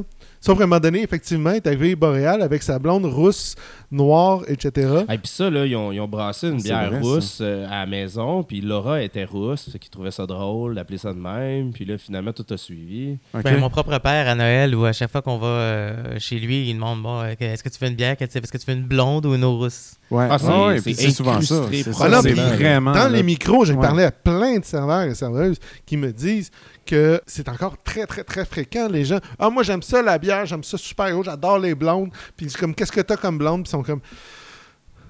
Quand tu t'en vas quand tu t'en vas au Saint-Boc, là, puis comme t'as 44 lignes, là, Ouais. qu'est-ce que t'as comme blonde? Eh boy. Les deux premières pages. Puis ça, c'est un, c'est un autre problème. Parce Ouais. que même Au niveau du service, il y a des endroits maintenant qui exigent des formations ou qui donnent euh, la formation sur place, Ouais. Euh, mais il y en a plein qui donnent aucune formation puis que les serveurs te disent vraiment n'importe quoi. Ah, puis où il y en a qui veulent juste pas se casser la tête, ils veulent juste faire leur type puis faire leur service. Puis Ouais. si quelqu'un demande une rousse, il pose pas de questions, il apporte de quoi de caramélisé qui ressemble le plus à, à une rousse Que, conventionnelle. que la couleur rousse. Ouais. Puis euh, ils se posent pas de questions. Là, Ouais. Puis euh, ils font pas. euh, je veux dire, c'est sûr que ça peut paraître arrogant de faire de l'éducation avec le, client qui, euh, qui demande ça puis qui ne sait pas, mais de temps en temps, ça peut être le fun d'expliquer. Ouais. Mais ça prend le client qui veut l'entendre aussi puis qui veut, le- qui veut le savoir. Parce Aussi. que souvent, le client il est comme Ah, amène-moi une rousse. Ouais, c'est Ouais, que tu peux le voir. Un bon serveur peut le voir, quelqu'un qui veut pas se casser de bicycle. Ouais, Euh, c'est ça. Tu, tu Ben, c'est ça, il y a- y vraiment une question euh, des- des- des- d'éducation, puis c'est Mm. quelque chose que, que j'aime beaucoup d'ailleurs dans ton établissement, Olivier. Euh, c'est toujours ce souci-là de répondre aux questions du client, de savoir Ouais. c'est quoi tu veux, qu'est-ce que tu as envie de boire, qu'est-ce que tu as envie, c'est avec quoi tu veux, est-ce que tu vas manger en même temps, c'est quoi l'occasion, c'est qui la personne, même quand il offre en, euh, en cadeau, tu sais, tu poses des Mm. questions, tu vas plus loin. Puis ça, ça a toujours euh, été un peu ta marque de commerce, vraiment l'aspect conseiller, puis ça fait une grosse différence. Ben, personnellement, moi-même, je suis passé un peu par hasard à un moment donné alors que c'était même pas ouvert. Puis je voyais que, tu sais, il y avait une affiche. Puis ça, puis là, je dis, mon Dieu, mais c'est quoi cette bébite-là? Puis j'étais vraiment content parce qu'avant, je m'approvisionnais dans dans d'autres euh, places de, micro, de, de bières de microbrasserie. Puis effectivement, soit que les employés sont trop occupés à remplir les tablettes ou Ouais. ils se préoccupent pas nécessairement de ce que tu recherches exactement. Tu sais, puis ils vont dire, ah ben j'aimerais une IPA, ben ils sont, sont là-bas. Là. Tu sais, euh, sans essayer d'aller chercher vraiment qu'est-ce que tu aimerais goûter cette fois-ci. Puis ça, c'est vraiment une expérience que j'ai adorée, euh, Olivier, dans, ton établissement. C'est 30. Puis pas juste au début, quand c'était le temps de, de, de, de, faire la promotion et tout, et tout. Encore aujourd'hui, on y va, puis on a juste à dire, moi, euh, je cherche euh, une bière pour aller avec tel type de repas ou j'ai envie de goûter tel type de choses, puis vous êtes très, très bien euh, outillés pour nous, nous donner exactement ce qu'on recherche. Tu sais, c'est ce Ben, que je dirais j'apprécie pas beaucoup. non là. à faire un peu de publicité. Ouais. euh, mais, euh, mais oui, je pense que le mot d'ordre euh, chez les employés puis les nouveaux employés, la première chose qu'on leur dit, c'est qu'il faut être dédié au client. Ouais. Euh, puis il faut goûter aux bières, puis euh, bien enligner le, le client, poser des questions au client pour savoir qu'est-ce qu'il veut, pas juste répondre à sa question. Si le client il dit j'aimerais ça une, une bière pour écouter le hockey, euh, tu peux y sortir euh, une Pilsner, mais il a peut-être envie d'une IPA. Fait que pose des questions. Ouais, Ouais, moi, tant qu'à moi, je veux dire, si c'est le Canadien qui va écouter, mieux de prendre quelque chose qui assomme. Tu On vois, il faut qu'il demande quel game il va écouter. Ah, le Canadien, oui, j'ai quelque chose pour toi. Contre Toronto. Ok, j'ai quelque chose. ben justement, euh, ben, puisqu'on en parle, faisons un petit exercice ensemble, hein, toute la gang. Euh, moi, je suis une petite personne qui arrive et puis ben, la SAQ est en grève, encore une fois. Puis là, ben, maudit, je, je m'en vais à un souper ce soir. Puis là, mettons, je me présente à ton établissement, Olivier. Puis là, je me dis, moi, ce soir, euh, j'ai un repas trois services. On commence avec un tartare de saumon. Vers quoi est-ce que tu nous enlignerais? Je vais faire référence au principe de Martin Thibault et David Lévesque-Gendron dans euh, la- les saveurs gastronomiques de la bière. Euh, bon, eux, ils vont parler de, de trois euh, types d'accords. Contraste, complémentarité et résonance. En gros, on va matcher une bière qui a des saveurs qui ressemblent aux saveurs qu'il y a dans le repas. C'est le plus facile. Ok. Euh, résonance. Ou on peut contraster. On peut y aller avec quelque chose qui est complètement différent Mhm. euh, pour contraster. Ça, ça peut faire des, des accords superbes aussi. Ou on peut complémenter. On peut aller avec une saveur qui va ajouter, euh, qui va bonifier le repas, qui va complémenter le repas. Mhm. Par exemple, un tartare de saumon, je veux dire, on peut y aller avec une, euh, euh, une saison, une bière sèche euh, qui, a, souvent une légère acidité citronnée, des petits côtés épicés. Euh, puis encore là, ça dépend. Moi, je vais souvent poser la question comment la, la- la personne va apprêter son tartare? Ouais, Il va être piquant, il va être plus crémeux. euh, Mhm. Tu sais, je veux dire, s'il est plus crémeux, on peut peut-être y aller avec quelque chose de plus effervescent pour bien rincer la bouche après, euh, après chaque bouchée. Euh, Ok. S'il est piquant, on peut peut-être se permettre quelque chose d'un peu plus houblonné ou au contraire, quelque chose de très très doux. Euh, mais il y, a- des, euh, y a des, euh, des trucs faciles. Une blanche avec un tartare de saumon, ça, marche pas mal tout le temps. Euh, Il y a des, des bières légèrement acidulées, là, comme une, une bière de table. Souvent, c'est juste légèrement acidulé. Ça fait super bien. Ça peut euh, ça peut être une New England IPA avec un tartare de saumon. Une New- England IPA, c'est agrumes, c'est pas pratiquement pas amer, Ouais. euh, c'est smooth, euh, ça s'apprête super bien. Quasiment Je sais pas si tu as ça. quelque chose à ajouter. mais- Ouais, ben, vous avez les, les nouvelles IPA brutes aussi. euh, oui. très effervescente, euh, peu d'amertume, euh, quelque chose. euh, c'est très très récent. Mhm. en fait, le style existe depuis un an, puis déjà on en a comme six euh, sur le marché actuellement. On en a trois au magasin en ce moment. C'est ça. Puis on va probablement en avoir des, des dizaines de plus dans la prochaine année. Mhm. Euh, c'est une IPA très, très, très euh, fruitée, très florale, très. à une grande effervescence, mais très peu d'amertume. Donc, c'est quelque chose qui se boit très, très bien, très rafraîchissant, puis qui va nettoyer le palais. Si t'es mal pris, tu prends le triple. La Fin triple- du monde.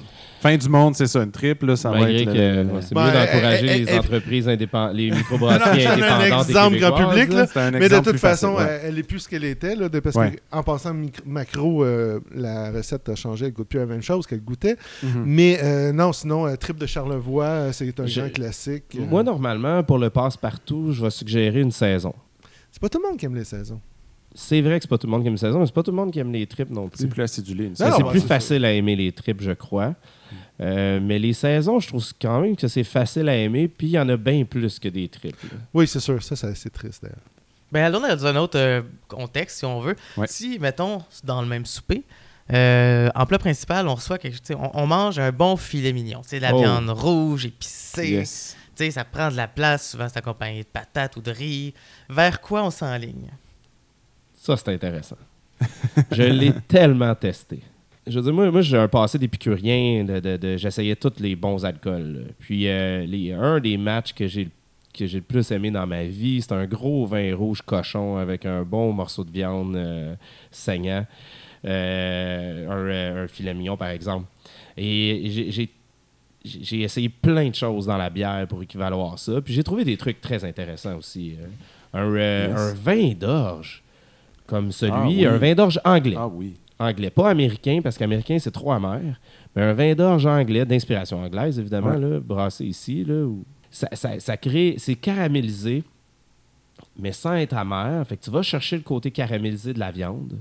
Euh, puis, euh, sur- surtout si en, en plus, si tu as quelque chose d'un peu sucré, là, euh, Ouais. mais là, là, une sauce un peu sucrée. Mais filet mignon, ça peut être une oude brune aussi, un, un style belge qui va être un peu caramélisé, puis acidulé, un petit côté vinaigre balsamique aussi dedans. Tu vas, tu vas aller chercher ton côté saignant, puis tu vas aller chercher ton côté, tu sais, ton, ton, ton filet mignon, on s'entend, il va être saisi, puis quand même bien grillé. Ouais. Euh, fait que ça, tu vas chercher ça avec le côté grillé de la céréale, puis tu vas chercher ton accord avec l'intérieur du steak, avec le côté acidulé. Ah, est- c'est intéressant, ça. Une outre? une oude brune. Oude. euh, Oude brune. ouais, une brune des Flandres, en français. Euh, sinon, un des très très bons accords que j'ai expérimenté aussi, c'est un, un porter à la brette légèrement surette. Tu as le côté grillé, puis tu as le côté euh, un peu plus acidulé, sauvage même, avec la brette euh, qui s'apprête bien. La Ouais. brette, c'est animal. Un steak, c'est animal. Ça, ça Ouais. s'accorde bien. Ouais. Un Brett Chipotlé aussi. Un Porter Brett Chipotlé, là. Ah mon Dieu. Là, on est Ouais, vraiment on dans quelque chose. dans Mais quelque c'est pas un chipotlé arrache-gueule. juste un trop- qui rajoute un petit fumé, ouais. un petit épicé. Mm. Juste quelque chose qui est. hum, ça, c'est bon, c'est avec la viande rouge. Mais il y a d'autres choses aussi, là, avec un, euh, un filet mignon. euh, je veux dire, euh, si, euh, si le filet mignon il a été cuit euh, sur du charbon de bois, une bière légèrement fumée, Hmm. Ah oui, Ah oui. effectivement. ça peut faire un accord Un fantastique. bon complément, là. Ouais. Oh, oui. Ouais. Ouais, ouais.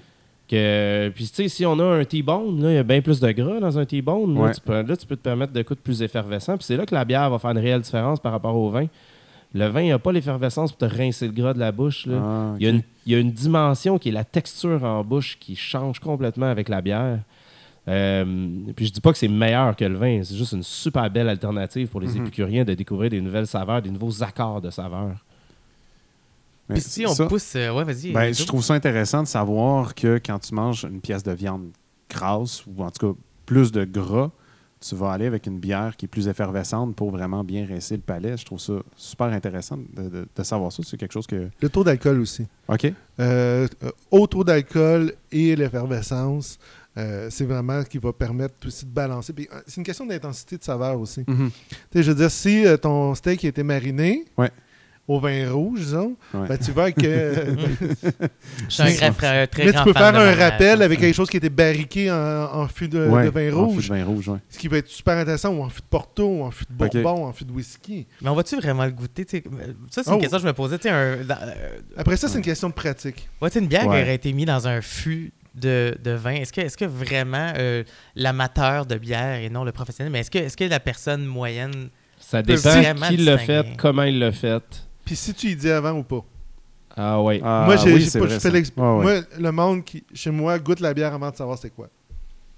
Parce que Avant, comme avant, ça, avant que tu donnes ouais, l'explication. avant que je donne Ouais. l'explication, Fait que je donne une bière, puis il va, il, il va me dire est-ce qu'il l'aime, est-ce qu'est-ce qu'il détecte, etc. Puis après ça, je vais lui dire ah, c'est telle chose, et ainsi de suite. Parce que sinon, il va chercher. Il y a Mm. un indice, ah, je vais chercher le vin dedans. Non, mais Ah, je trouve ça intéressant, ça, de le dire avant. Parce Ouais. que souvent, euh, chez moi, quand je fais déguster des bières euh, que je vais brasser ou euh, différents vins, quand j'ai découvert quelque chose d'un vin ou d'une bière, ben, j'ai tendance à je le donne, puis ah, tu vois, goûte, euh, goûte là-dedans, ça goûte le poivron rouge, ça goûte telle affaire. Puis tout de suite, ah, c'est vrai que ça goûte ça, mais ça finit là. oui. Puis on va pas détecter d'autres goûts parce que c'est ça que tu entends. Dans les cours de dégustation critique, Ouais. euh, tout dans- on fait six dégustations différentes de bières très, très, très différentes. Et euh, je ne dis jamais c'est quoi la bière. Les gens, ils goûtent, ils prennent des notes, ils remplissent une fiche de dégustation. Ils en parlent ouvertement, ils me décrivent, etc. Puis après ça, je leur dis c'est quoi? Et au cours d'un petit deux heures de formation, on commence. Les premières, ils me disent c'est une blonde ou c'est une rousse? Puis à la dernière, ils sont capables de me parler de l'intensité, de la balance, des goûts, euh, des, euh, de ce qu'ils ont en rétro-olfaction. Ils sont capables de me parler vraiment en vocabulaire de dégustation. Donc ça prend juste deux heures. Wow. Maintenant, savoir est-ce qu'on va être capable de faire la différence, ça s'entraîne un palais. Ouais. Juste prendre la première 10 secondes à chaque fois que vous buvez une bière pour prendre une note mentalement. Qu'est-ce que je sens, qu'est-ce que je goûte, c'est quoi la sensation en bouche? 10 secondes. Même si vous prenez des pintes entre amis, Mhm. prenez 10 secondes, vous allez voir, votre palais va, va prendre du galon. Puis là, là, on s'entend, là, c'est pas le palais, c'est des connexions dans le cerveau. Ouais. Quelqu'un qui dit t'as un meilleur palais que moi, là, ça s'entraîne, des connexions se multiplient dans le cerveau, tout le monde peut le faire. Oui, oui. Ben ça, encore une fois, dans, dans- dans mon cours de, de dégustation de, de vin, puis je pense que je vais faire la même chose pour, euh, pour les bières. Tu as parlé de formation tantôt, euh, c'est intéressant. Euh, c'est le même principe. Moi, je suis allé là, ça fait quand même longtemps, là, euh, une dizaine d'années facile.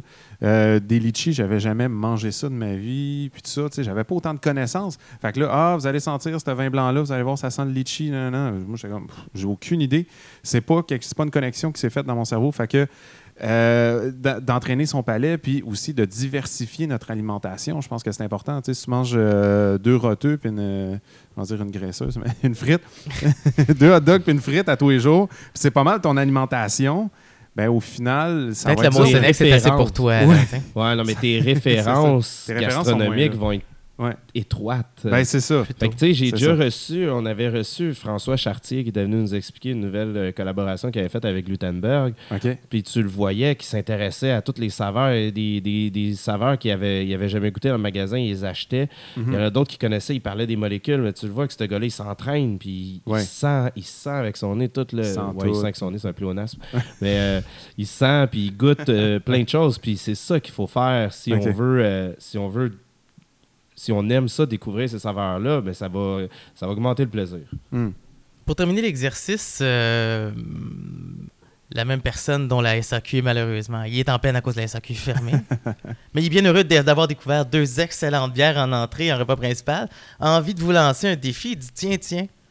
On entend souvent parler des vins desserts, qui sont des vins qui sont très sucrés, souvent des vins de pommes ou euh, des cidres. ou- Euh, Est-ce que ça existe un accord bière et dessert? Admettons. C'est quasiment le plus facile. Ah ouais? Ah ouais. Oui. Ouais, d'ailleurs, Ah euh, je crois que Mathieu, en fait, Mathieu nous a fait découvrir euh, aujourd'hui même une ex- Je vais te laisser nous Ouais, en ben, parler en fait, un peu. c'est ça, j'ai j'ai apporté une euh, Scotch Shell euh, vieillie euh, sur euh, chêne euh, et Bourbon. Et euh, en fait, c'est vraiment, pour moi, ça, c'est une bière digestive, une bière dessert. On parle d'une bière à 9% qui est quand même relativement sèche. C'est un bon goût fruité, légèrement sucré, pas trop effervescent, donc ça ne viendra pas nous ballonner l'estomac. Super important parce que si vous prenez quelque chose de Ouais. très, très euh, effervescent, ben là, vous allez ballonner l'estomac après le repas, dans au dessert. Et ça nous rapporte, le- ça nous ramène au whisky, euh, ça nous rappelle euh, justement les, les- les digestifs. Mhm. Fait que servi à une température 10-13 degrés, parce qu'on sert tout le temps la bière trop froide.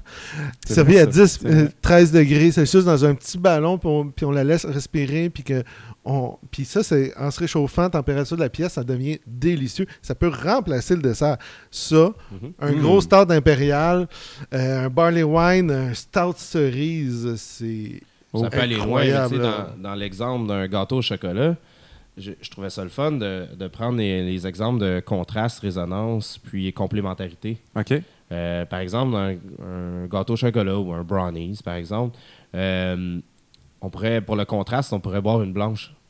Hmm. Tu sais, dans le gâteau, Ah il y a- ouais, il y a des notes Dieu. de torréfaction un peu du, euh, du cacao, Mhm. puis, euh, puis c'est, euh, c'est, c'est- c'est- c'est sucré, mais la blanche aussi est un peu sucrée. Mais la blanche va avoir des saveurs complètement différentes, un peu citronnées. Euh, là, on est dans un contraste, Ben oui. mais euh, tu as de la douceur. Puis, un gâteau au chocolat, c'est pas très, euh, c'est pas très intense, là, mais euh, c'est intense en goût. Ben, Fait quand que là, c'est sucré. Oui, oui. c'est sucré. C'est fait que là, ça. t'as un, t'as un contraste.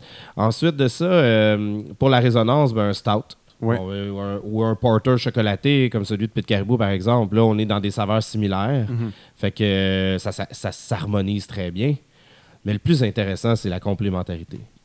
Avec un gâteau au chocolat, tu prends une bière à framboise. Ah, my Tu God. Ah, remplaces ben oui, petit ben coulis. oui. Tu Ben oui. remplaces le petit coulis à framboise. Ben. Cet exemple-là, je l'ai tiré du livre euh, Les saveurs gastronomiques de la bière. Mais, euh, mais je l'ai, euh, avant même de l'avoir lu, je l'avais déjà conseillé à des clients. C'est quelque chose qui, Ah, est, c'est- qui est logique, qui est le Ah fun. Tu vas chercher une petite acidité avec le, le côté euh, gâteau au chocolat. Mais ça peut être aussi euh, une, une milkshake IPA à vanille. Ah, Mais ben milkshake, par définition, c'est supposé toujours avoir de la vanille, mais il y en a qui font juste à vanille. Fait que tu as une petite bière smooth, Ouais. un peu fruitée, vanille, avec un gâteau au chocolat. Tu as, deux trucs qui se complémentarisent. euh, Effectivement. et les possibilités, ça va loin. Là. Ouais, ben, puis il y a ouais. aussi, aussi possibilité de faire les desserts à la bière. Ben oui. Et Ben oui. faire euh, une, euh, un gâteau choco stout, euh, des truffes au barley Mm. wine, Ouais. crème glacée servie avec une gelée de bière par-dessus, ce qui est excellent, la gelée de bière. Ou si on veut pas aller dans le, trop dans le dessert sucré puis on sert des fromages, ben des fromages à la bière. Ah, ben oui. Ben oui. Ah, ben oui. Ouais, ça, on a souvent vu le, le- le fameux. Il n'y a pas un fromage là, qu'on Cheddar, voit- euh, le Cheddar Guinness. Là, ouais. Le cheddar Guinness, mais il y a aussi euh, plusieurs fromages au Québec qui sont lavés à la bière. Mhm. Oui, Euh, oui, les, oui. euh, la- les Le fameuses Bucky. bières euh, chimées euh, de l'habillé euh, de chimée Ouais. font du fromage aussi que vous pouvez trouver à Montréal aussi qui est euh, lavé à la bière. Mm. Donc ça ça peut bien complémenter. Puis tu sais, on parle de, justement de d'amener ça à un autre endroit, mais justement, si on prend un fromage coulant avec euh, une note brown qui a des, vraiment du pain grillé et ainsi de suite, ben les deux ensemble, Oh, ça me rappelle quoi? Le grilled cheese. Oh, wow. OK. ou un- C'est intéressant, ça. Par exemple, un morceau de cheddar avec une, une bière euh, caramélisée, un peu sucrée, tu as l'impression de sundae au caramel en bouche? Ah, ouais, à ce point-là? Ouais, Wow. oui, OK. Ah, Moi, j'aurais jamais pensé à me rendre. euh, Ben, pour vrai, parce que moi, dans ma tête, c'est- c'est- c'est- on dit toujours des vins fromages. Ouais. C'est pas naturel de euh, penser bière et fromage, mais pourtant, je pense que ça, ça a tendance à changer. là. Pourtant, bière, fromage. La Scotch Ale que Mathieu a apporté avec un plateau de fromage aurait été un passe-partout idéal. Ben, Euh, j'y ouais. goûte, tu sais, depuis tout à l'heure, on la sirote un peu ensemble, puis c'est vrai, ça m'étonne énormément. Euh, euh, c'est pas le genre de bière que je bois d'habitude personnellement, mais je peux, genre, on en jase. Tu la décrivais tout à l'heure, Mathieu, puis c'est exactement ce que je ressens. Tu sais, genre, Ouais. quand j'y réfléchis, est-ce que tu sais, mais ça, ça vient un peu à ce que tu disais tout à l'heure, genre, je laisse les gens de- déguster, puis réfléchir, puis voir comment que les autres l'aperçoivent, mais je la buvais, puis moi-même, j'ai de la misère à la décrire, mais là, tu la décris, puis je fais comme, ah oui, c'est vrai, ah, c'est vrai, hey, c'est vrai, c'est ça. Puis tu disais avec quoi ça pourrait euh, vraiment aller, puis clairement, là, à 100%, Mm. effectivement, c'est exactement le genre de bière que je verrais aller avec le fromage, entre autres. Là. Puis on parlait euh, d'e- d'effervescence dans la bière, texture Ouais. en bouche euh, avec les fromages. Ça, c'est là que je trouve qu'on a une expérience différente qu'avec le vin. Les fromages, c'est gras. Puis quand on, on oui. rince la bouche avec la bière, ça fait une réelle, euh, une dimension complètement différente qu'avec le vin. Et moi, je- j'adore ça. Ouais. Euh, Il y, a- il y a vraiment des matchs intéressants à faire. Pour là. la petite histoire, moi, ma, ma conjointe travaille dans une, euh, une ferme qui fait des fromages de chèvre. Donc, on a toujours énormément de fromage à la maison. Ça, je t'envie énormément. Ah oui. Et euh, ça fait un an que chaque fromage qui rentre, on le teste avec euh, plusieurs bières. Puis à chaque fois qu'on ouvre une bière, on le teste avec plusieurs fromages. Puis il y a Ah, toujours wow. un plateau avec plein de fromages. Puis on teste chacune des bières. Et il y a des matchs incroyables, complètement sous-estimés. Toutes les bières brettées avec le fromage de chef, quel qu'il soit, c'est incroyable. Wow. C'est vraiment bon. Mais... C'est logique. Oui, c'est logique. Oui, ben, côté c'est ça. animal. C'est côté animal des animal, brettes, ouais. Puis je ne sais pas si on l'a décrit à date dans l'épisode, les brettes, là, euh, c'est quoi ou juste les levures brettes, là, mais, mais c'est intéressant par rapport aux levures plus traditionnelles. là. Tu sais, C'est c'est carrément des levures sauvages. là. C'est carrément. Ben, je pense que oui, sont je pense plus- qu'on sont plus sauvages. Non, ils sont plus sauvages. Ils Ils sont conditionnés. Maintenant, sont, euh, sont traités. En fait, c'est une branche des levures. On a, Ok. on a les ale, les lager, on a les brettes. Puis il y en a d'autres là, qui Ok. se sont ajoutés euh, Ouais. qu'on utilise moins. Mais euh, si on prend une une culture, comme je disais, sur le verre qui est là, Ouais. ben je risque d'avoir des levures euh, de type, on va dire L ou Lager. Ouais. Lager serait plus étonnant. Mais je vais avoir des brettes, mais je vais aussi avoir des pédiococcus, puis je vais avoir des lactobacillus, puis je vais avoir un Mhm. paquet d'affaires comme ça. Ouais. Puis je vais avoir des trucs pas propres, puis des trucs plus intéressants aussi pour le brassage. Puis le, le- pour euh, aller à la base, euh, Ouais. Brettanomyces, le vrai terme, ou Brettanomys, selon comment on le prononce, ouais. euh, il existe une, jusqu'à une centaine de souches, là, dans Oh. les 90, je pense, euh, Wow, de, souches de Brett. Donc, euh, c'est une grande famille. là. OK, ouais, quand même. Ça se trouve, la plupart du temps, dans la nature, on les trouve sur les, euh, la, la- pleure des fruits. Ouais, OK. Euh, ou euh, ouais, la pleure des fruits, mais les abeilles vont les font promener ces fleurs. On en a pas mal partout, en fait. Puis, Ouais. euh, puis c'est ça. Fait qu'au début, euh, je pense que ça a été découvert, selon je sais, euh, par la fermentation spontanée. OK. Parce qu'il y en a, il y en a dans la vallée de Seine où, ils font ça en Belgique. Mhm. Puis ensuite de ça, ben. euh, en a fait, des- le nom vient de Louis Pasteur. Ah oui. Ben, c'est Ouais. lui qui a découvert que le- le- le- la levure est un organisme vivant. Oui, parce qu'en fait, la raison que ça s'appelle Brettanomys, c'est pour, le- c'est pour dire euh, levure britannique. Parce qu'en fait, de faire une histoire vraiment courte, les, les Français faisaient de la mauvaise bière, puis c'était juste la bière anglaise qui se vendait, puis l'industrie était vraiment, euh, vraiment de la misère, puis ils ont été voir M. Pasteur, puis ils ont dit On a vraiment de la misère avec notre bière, pourquoi notre bière est toujours gâchée? Puis là, il, euh, fait que là, Pasteur, bon, il, a- il a isolé la, la levure, il a compris le rôle de la levure, et euh, il a trouvé c'était quoi le- l'organisme qui changeait le goût de la bière, qui étaient les brettes que maintenant on cultive volontiers. Euh, puis on a dit, ben, on laisse aux Anglais, qui eux autres vont continuer à faire leur, leur bière typiquement anglaise, qui est les avec des Bretta- Brettanomys, alors que les autres sont mis à faire de la bière clean. Et jusqu'à ce jour, c'est resté, la bière française est plate. Euh, en général, ça se développe. Là. Dans les cinq dernières années, ils ont multiplié par trois le nombre de micros. C'est comme le vin, ça, le vin français. Moi, j'ai bien de la misère avec le vin français en même temps. Fait que je sais pas Non, si ouais, c'est. ouais, Non, c'est pas pareil. Non, le, non, non, non, le- non, le non. vin est supérieur. euh, Ouais, non, j'imagine. Non, j'imagine. C'est, on dirait que, je sais pas, j'ai comme un, j'ai comme un blocage quand j'arrive devant les vins, les vins français. Je suis comme, oh. Ouais, non, en fait, il faut arriver devant mais- les vins français en France. Ah, parce que là, tu ça, vas avoir le coût passe, hein. normal du vin. Ouais. Fait que là, tu vas te payer comme un Ah, Saint-Émilion. 1993 à 15$. Piastres, Là, Au je vais de payer comme 125$. piastres. Puis là, tu vas faire Ah, c'est ça que ça goûte le vin. Non, non, on boit de la Ah. piquette ici. OK. Ah non, les. Français, il y a des très très bons vins Ah, de Bourgogne. j'imagine. là. On est des très, J'imagine. On là. est très bons fervents, nous autres, de Pinot Noir, d'ailleurs, de, Bergogne- de Bourgogne. Ouais. Mais Ouais. on parle de, justement de la difficulté pour certaines, euh, bon, des, certaines difficultés à faire de la bière. euh, il y a certaines sortes aussi. Euh, J'aimerais qu'on vienne rapidement euh, un peu en arrière dans les sortes. Je voulais revenir sur la bière aux fruits. Euh, moi, j'avais entendu dire que faire une bière aux fruits, puis tu sais, euh, mettons une bière aux fruits, c'est super populaire en été. Là. Euh, Je sais que tu dois en vendre énormément, euh, Olivier, là, ne serait-ce que des bières aux framboises ou, euh, ou euh, tu sais, des Berliner Weiss euh, tu sais, qui sont, qui sont très, très fruitées. Oui. J'entends souvent parler que c'est difficile de faire euh, une bière avec des fruits frais à cause de, de possibles bactéries qui pourraient s'inclure dans le processus. Est-ce que c'est vrai, ça? En fait, euh, je veux dire, toutes les bières sont simples et complexes à la fois. Fait que c'est toujours. Il n'y a pas un style qui est vraiment complexe. Ça, je trouve que c'est un mythe. Là. Ouais. Euh, brasser. euh, En fait, le, le plus difficile, c'est faire votre bière blonde de macro commercial. Faire ça à la maison, c'est à peu près la, la bière la plus difficile à faire. Ouais. Mais sinon, euh, faire une bière avec des fruits, non, c'est pas compliqué. Tu as juste besoin de pasteuriser les fruits, puis tu n'en auras pas de problème. Euh, C'est l'étape que j'avais les mettre au congélateur. Non, non, ça, Non, Non, ça mythe. marche pas, ça. Ah, le miel, tu peux, on m'avait dit que je peux. Non, parce qu'en fait, euh, c'est entre autres tes levures sauvages, ils vont juste tomber en dormance. Ah, c'est bon. Tu sais, en fait, si tu voulais les tuer, il faudrait les mettre à moins 270 degrés. Puis anyway, tu vas comme, puis on s'entend, on s'en, euh, zéro absolu là. Ouais, c'est Euh, ce que tu vas faire, c'est tout simplement, euh, tu vas faire éclater les cellules des, des levures, mais tu vas aussi faire éclater les cellules de tes fruits. Fait que c'est pas intéressant. Puis, ce que tu peux faire, par contre, je, je recommande quand même de les mettre au congélateur parce que tu Ok. fais quand même éclater les cellules des fruits puis tu libères plus facilement les sucres. ça. Ouais. Et c'est plus facile à manipuler aussi. Mais non, c'est juste pasteurisé. En fait, c'est tu mets ça dans un ziploc, tu mets- planches ça dans un bain d'eau à 60 degrés. 60 degrés, ça bout pas. C'est la température de l'eau qui sort du robinet, l'eau chaude, là, à 63 degrés. Tu laisses ça comme une demi-heure, il restera vraiment plus grand-chose. Ouais, ça, c'est l'étape. Et- ça. Sauf que tu jettes ça avec. Il faut que tes levures de ta bière normale soient en forme. Ouais, Puis, idéalement, ce que tu fais, c'est que tu le rajoutes après la première la fermentation. première fermentation. Parce que comme là, tu as de l'alcool qui va t'aider, tu as des houblons, tu fait- Mm. la grosse job est faite. Parce que si tu mets en même temps que ta levure principale, puis qu'il te reste des levures sauvages, il rentre en compétition avec ta bonne levure. Ouais. Et là, c'est qui va gagner. C'est là qu'on a des surprises. c'est là qu'on a une surprise. Mais si la, la- la bonne levure a déjà fait sa job, tes chances, puis tu as pasteurisé, puis là, Ouais. c'est en fait, c'est plus que tu mets de chance de ton côté, plus c'est facile.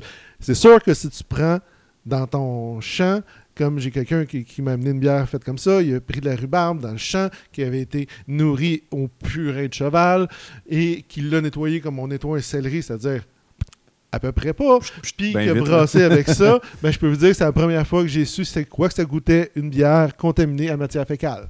Oh, OK. Ça sent pas bon. Non, Ça, ça doit goûte pas. pas, bon. Mais ouais. c'est-tu dangereux? Non, il n'y a aucun danger à boire une bière, à part trop boire de bière, à part être malade parce que c'est pas bon. Ou Euh, avoir un petit mais il n'y a de pas de dan- Pas de bactéries là, euh, qui peuvent. euh, Si les processus ont été respectés, il n'y a pas de danger à boire de la bière. Mhm.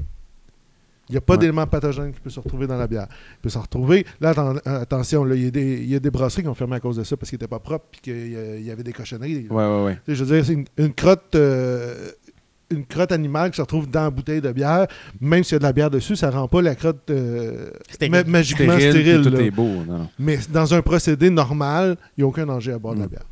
Le temps file, le temps file. Euh, J'aimerais savoir pour vous euh, des événements qui sont incontournables. Tu sais, je sais qu'il y a beaucoup de festivals de bière au Québec. là. Il y en a, il y en a plein. Là. Il y a celui de bière et saveurs à Chambly. Sinon, il y a celui qui est à Montréal ici, euh, au Palais des Congrès.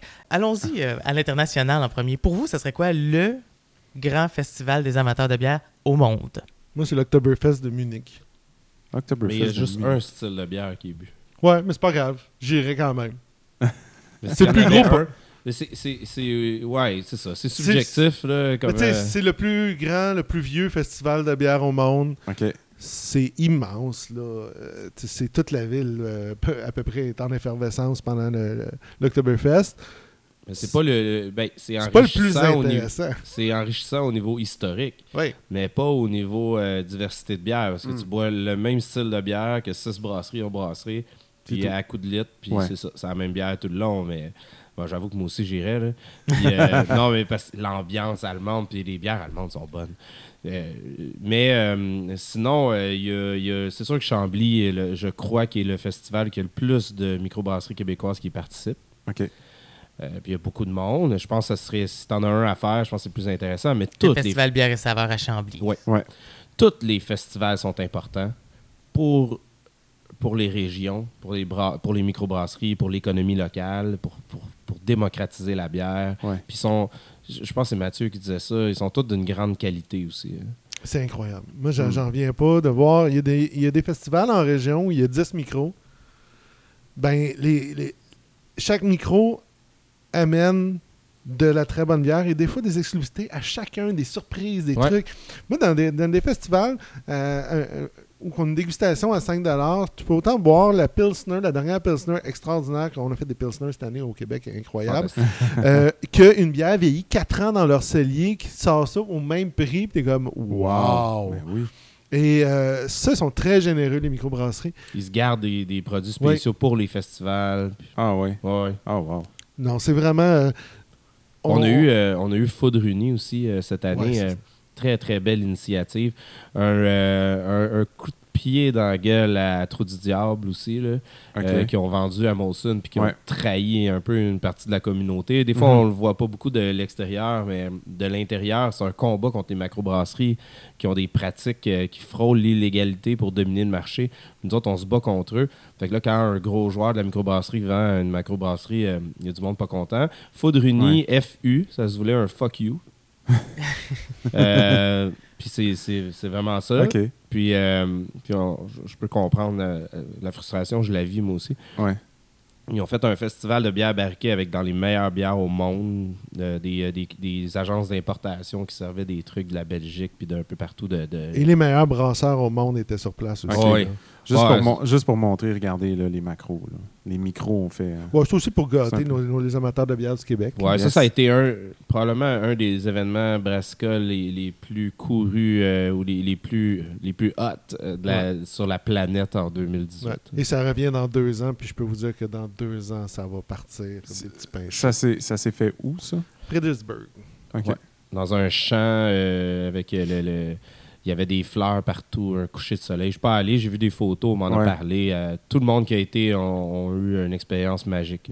Ben écoutez, c'était vraiment passionnant euh, de, de vous avoir avec nous pendant euh, toute cette presque heure et demie là euh, autour de la table. On a appris tellement de choses. Juste Ouais. moi, tu sais, je veux dire, je, je- je connais un peu la bière, mais je pense qu'après aujourd'hui, euh, je suis je suis quelqu'un d'encore plus Faudra nous réinviter avec des thématiques plus précises. Ben, Ouais, le pire, le pire c'est que je pense qu'on a juste effleuré le sujet. là. Le Ouais, pire, vraiment, je vous- je le confirme. Littéralement, là, on a, on a fait un petit survol de rien. là. Ben, à coup sûr, euh, on vous réinvitera parce Ah que c'est extrêmement intéressant de vous avoir autour de la table. Euh, Merci beaucoup, euh, Mathieu Dorion, euh, qui est président, directeur général et porte-parole de la BAC. Veux-tu nous parler un peu de ton organisation? Euh, oui, l'Association des brasseurs amateurs du Québec. Donc, on est là pour euh, promouvoir euh, le brassage amateur, mais aussi toute l'appréciation de la bière, on- de la bière en général. C'est pour ça qu'on donne des formations de Mhm. dégustation, euh, d'appréciation, de brassage, euh, des formations à tout niveau. On donne une douzaine de formations là, d'ici mars. Le calendrier devrait être sur notre site labac.ca d'ici environ deux semaines. Labac, c'est L-A-B-A-Q. Excellent. Merci, Merci. beaucoup, Mathieu. Puis, ben, euh, Olivier Marceau, euh, on est pratiquement mon ami à cette heure, tellement qu'on se voit souvent dans une semaine, qui est copropriétaire euh, d'Expérience Bière et euh, un amateur évidemment passionné de la bière. Euh, son commerce est au 1751 rue Amherst à Montréal. Veux-tu nous parler un petit peu de, de ton entreprise? Ouais, c'est ça. On est un magasin euh, spécialisé en bière. On tient euh, des microbrasseries euh, québécoises et indépendantes. On, on a toujours quelqu'un sur place pour conseiller. On aime bien la bière, puis on essaye d'accueillir les gens dans une ambiance relaxe puis professionnelle. Exactement. Puis, ils ont euh, une très bonne euh, sélection, honnêtement. euh, probablement une des meilleures euh, à Montréal. Merci, c'est moi qui sélectionne ça. Ah, ben Yes. c'est super bon. On va se quitter, on se quittera pas juste là-dessus. J'ai une dernière petite question pour vous. On se laisse là-dessus. J'aimerais savoir à quoi reconnaît-on un excellent maître brasseur de talent? On va commencer par, par toi, Olivier. La stabilité. C'est ce qui me vient en tête en premier. Euh, si euh, il brasse une super bonne bière, puis qu'il la rebrasse euh, deux mois après, puis elle est aussi bonne, ah là, on le sait. Pour moi, c'est euh, la balance. Pour moi, la balance, euh, c'est faire des bières intéressantes. C'est pas parce qu'une bière est simple comme une Pilsner qu'elle peut pas être intéressante, elle peut être fascinante. Moi, puis Olivier, on en a bu ensemble, puis qu'on est comme s'émerveille devant la simplicité, puis la constance. Idéalement, C'est ouais. la Oui, la constance, parce que j'ai que vu des très bonnes microbrasseries baisse en qualité.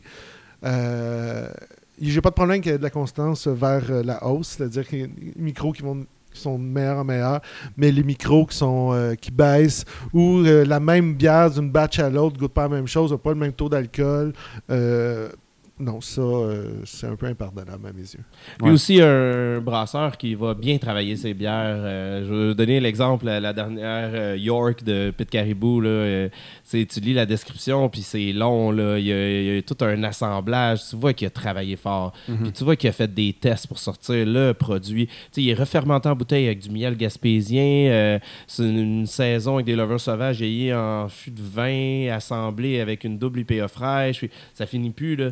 Wow, dire, Il a fait plein de tests là, avec des barils, des bières fraîches, des, euh, toutes sortes de choses pour finalement arriver à ce délice-là. Ouais. ça aussi, euh, le travail, tu peux le voir. Le travail derrière une bière peut euh, donner des indices qu'il y a un bon maître brasseur. Excellent. Messieurs, je vous remercie merci encore beaucoup. énormément de votre présence dans notre podcast. On Puis c'est un, plaisir. En fait, c'est un rendez-vous. On- C'est sûr qu'on va se recroiser parce que, effectivement, je pense qu'on est allé un peu trop large. On va essayer Ouais. de, rendre- de se rendre un peu plus précisément dans les prochains sujets. Merci énormément. Merci, Joe, euh, d'avoir été là. Merci à toi. En fait, on était plus spectateurs. Ah hein. oui, oui, on, mais on écoute, on a- écoutait ça, puis on, On a tellement On appris. Merci pour l'invitation. ça fait plaisir. Ben, ça merci. fait plaisir. Merci Euh, beaucoup. Merci à vous deux. Puis euh, d'ailleurs, euh, pour vous à la maison, euh, nous autres, on vous invite à nous suivre sur notre page Facebook et Twitter en cherchant le A commercial table d'hôte QC en un mot sans accent. Euh, On aimerait aussi que vous nous transmettiez vos commentaires, vos suggestions de chroniques via notre page Facebook. On a envie de vous lire. Lâchez-vous lousse. Partagez ce podcast-là. Merci beaucoup. Et puis on se revoit la semaine prochaine. Salut!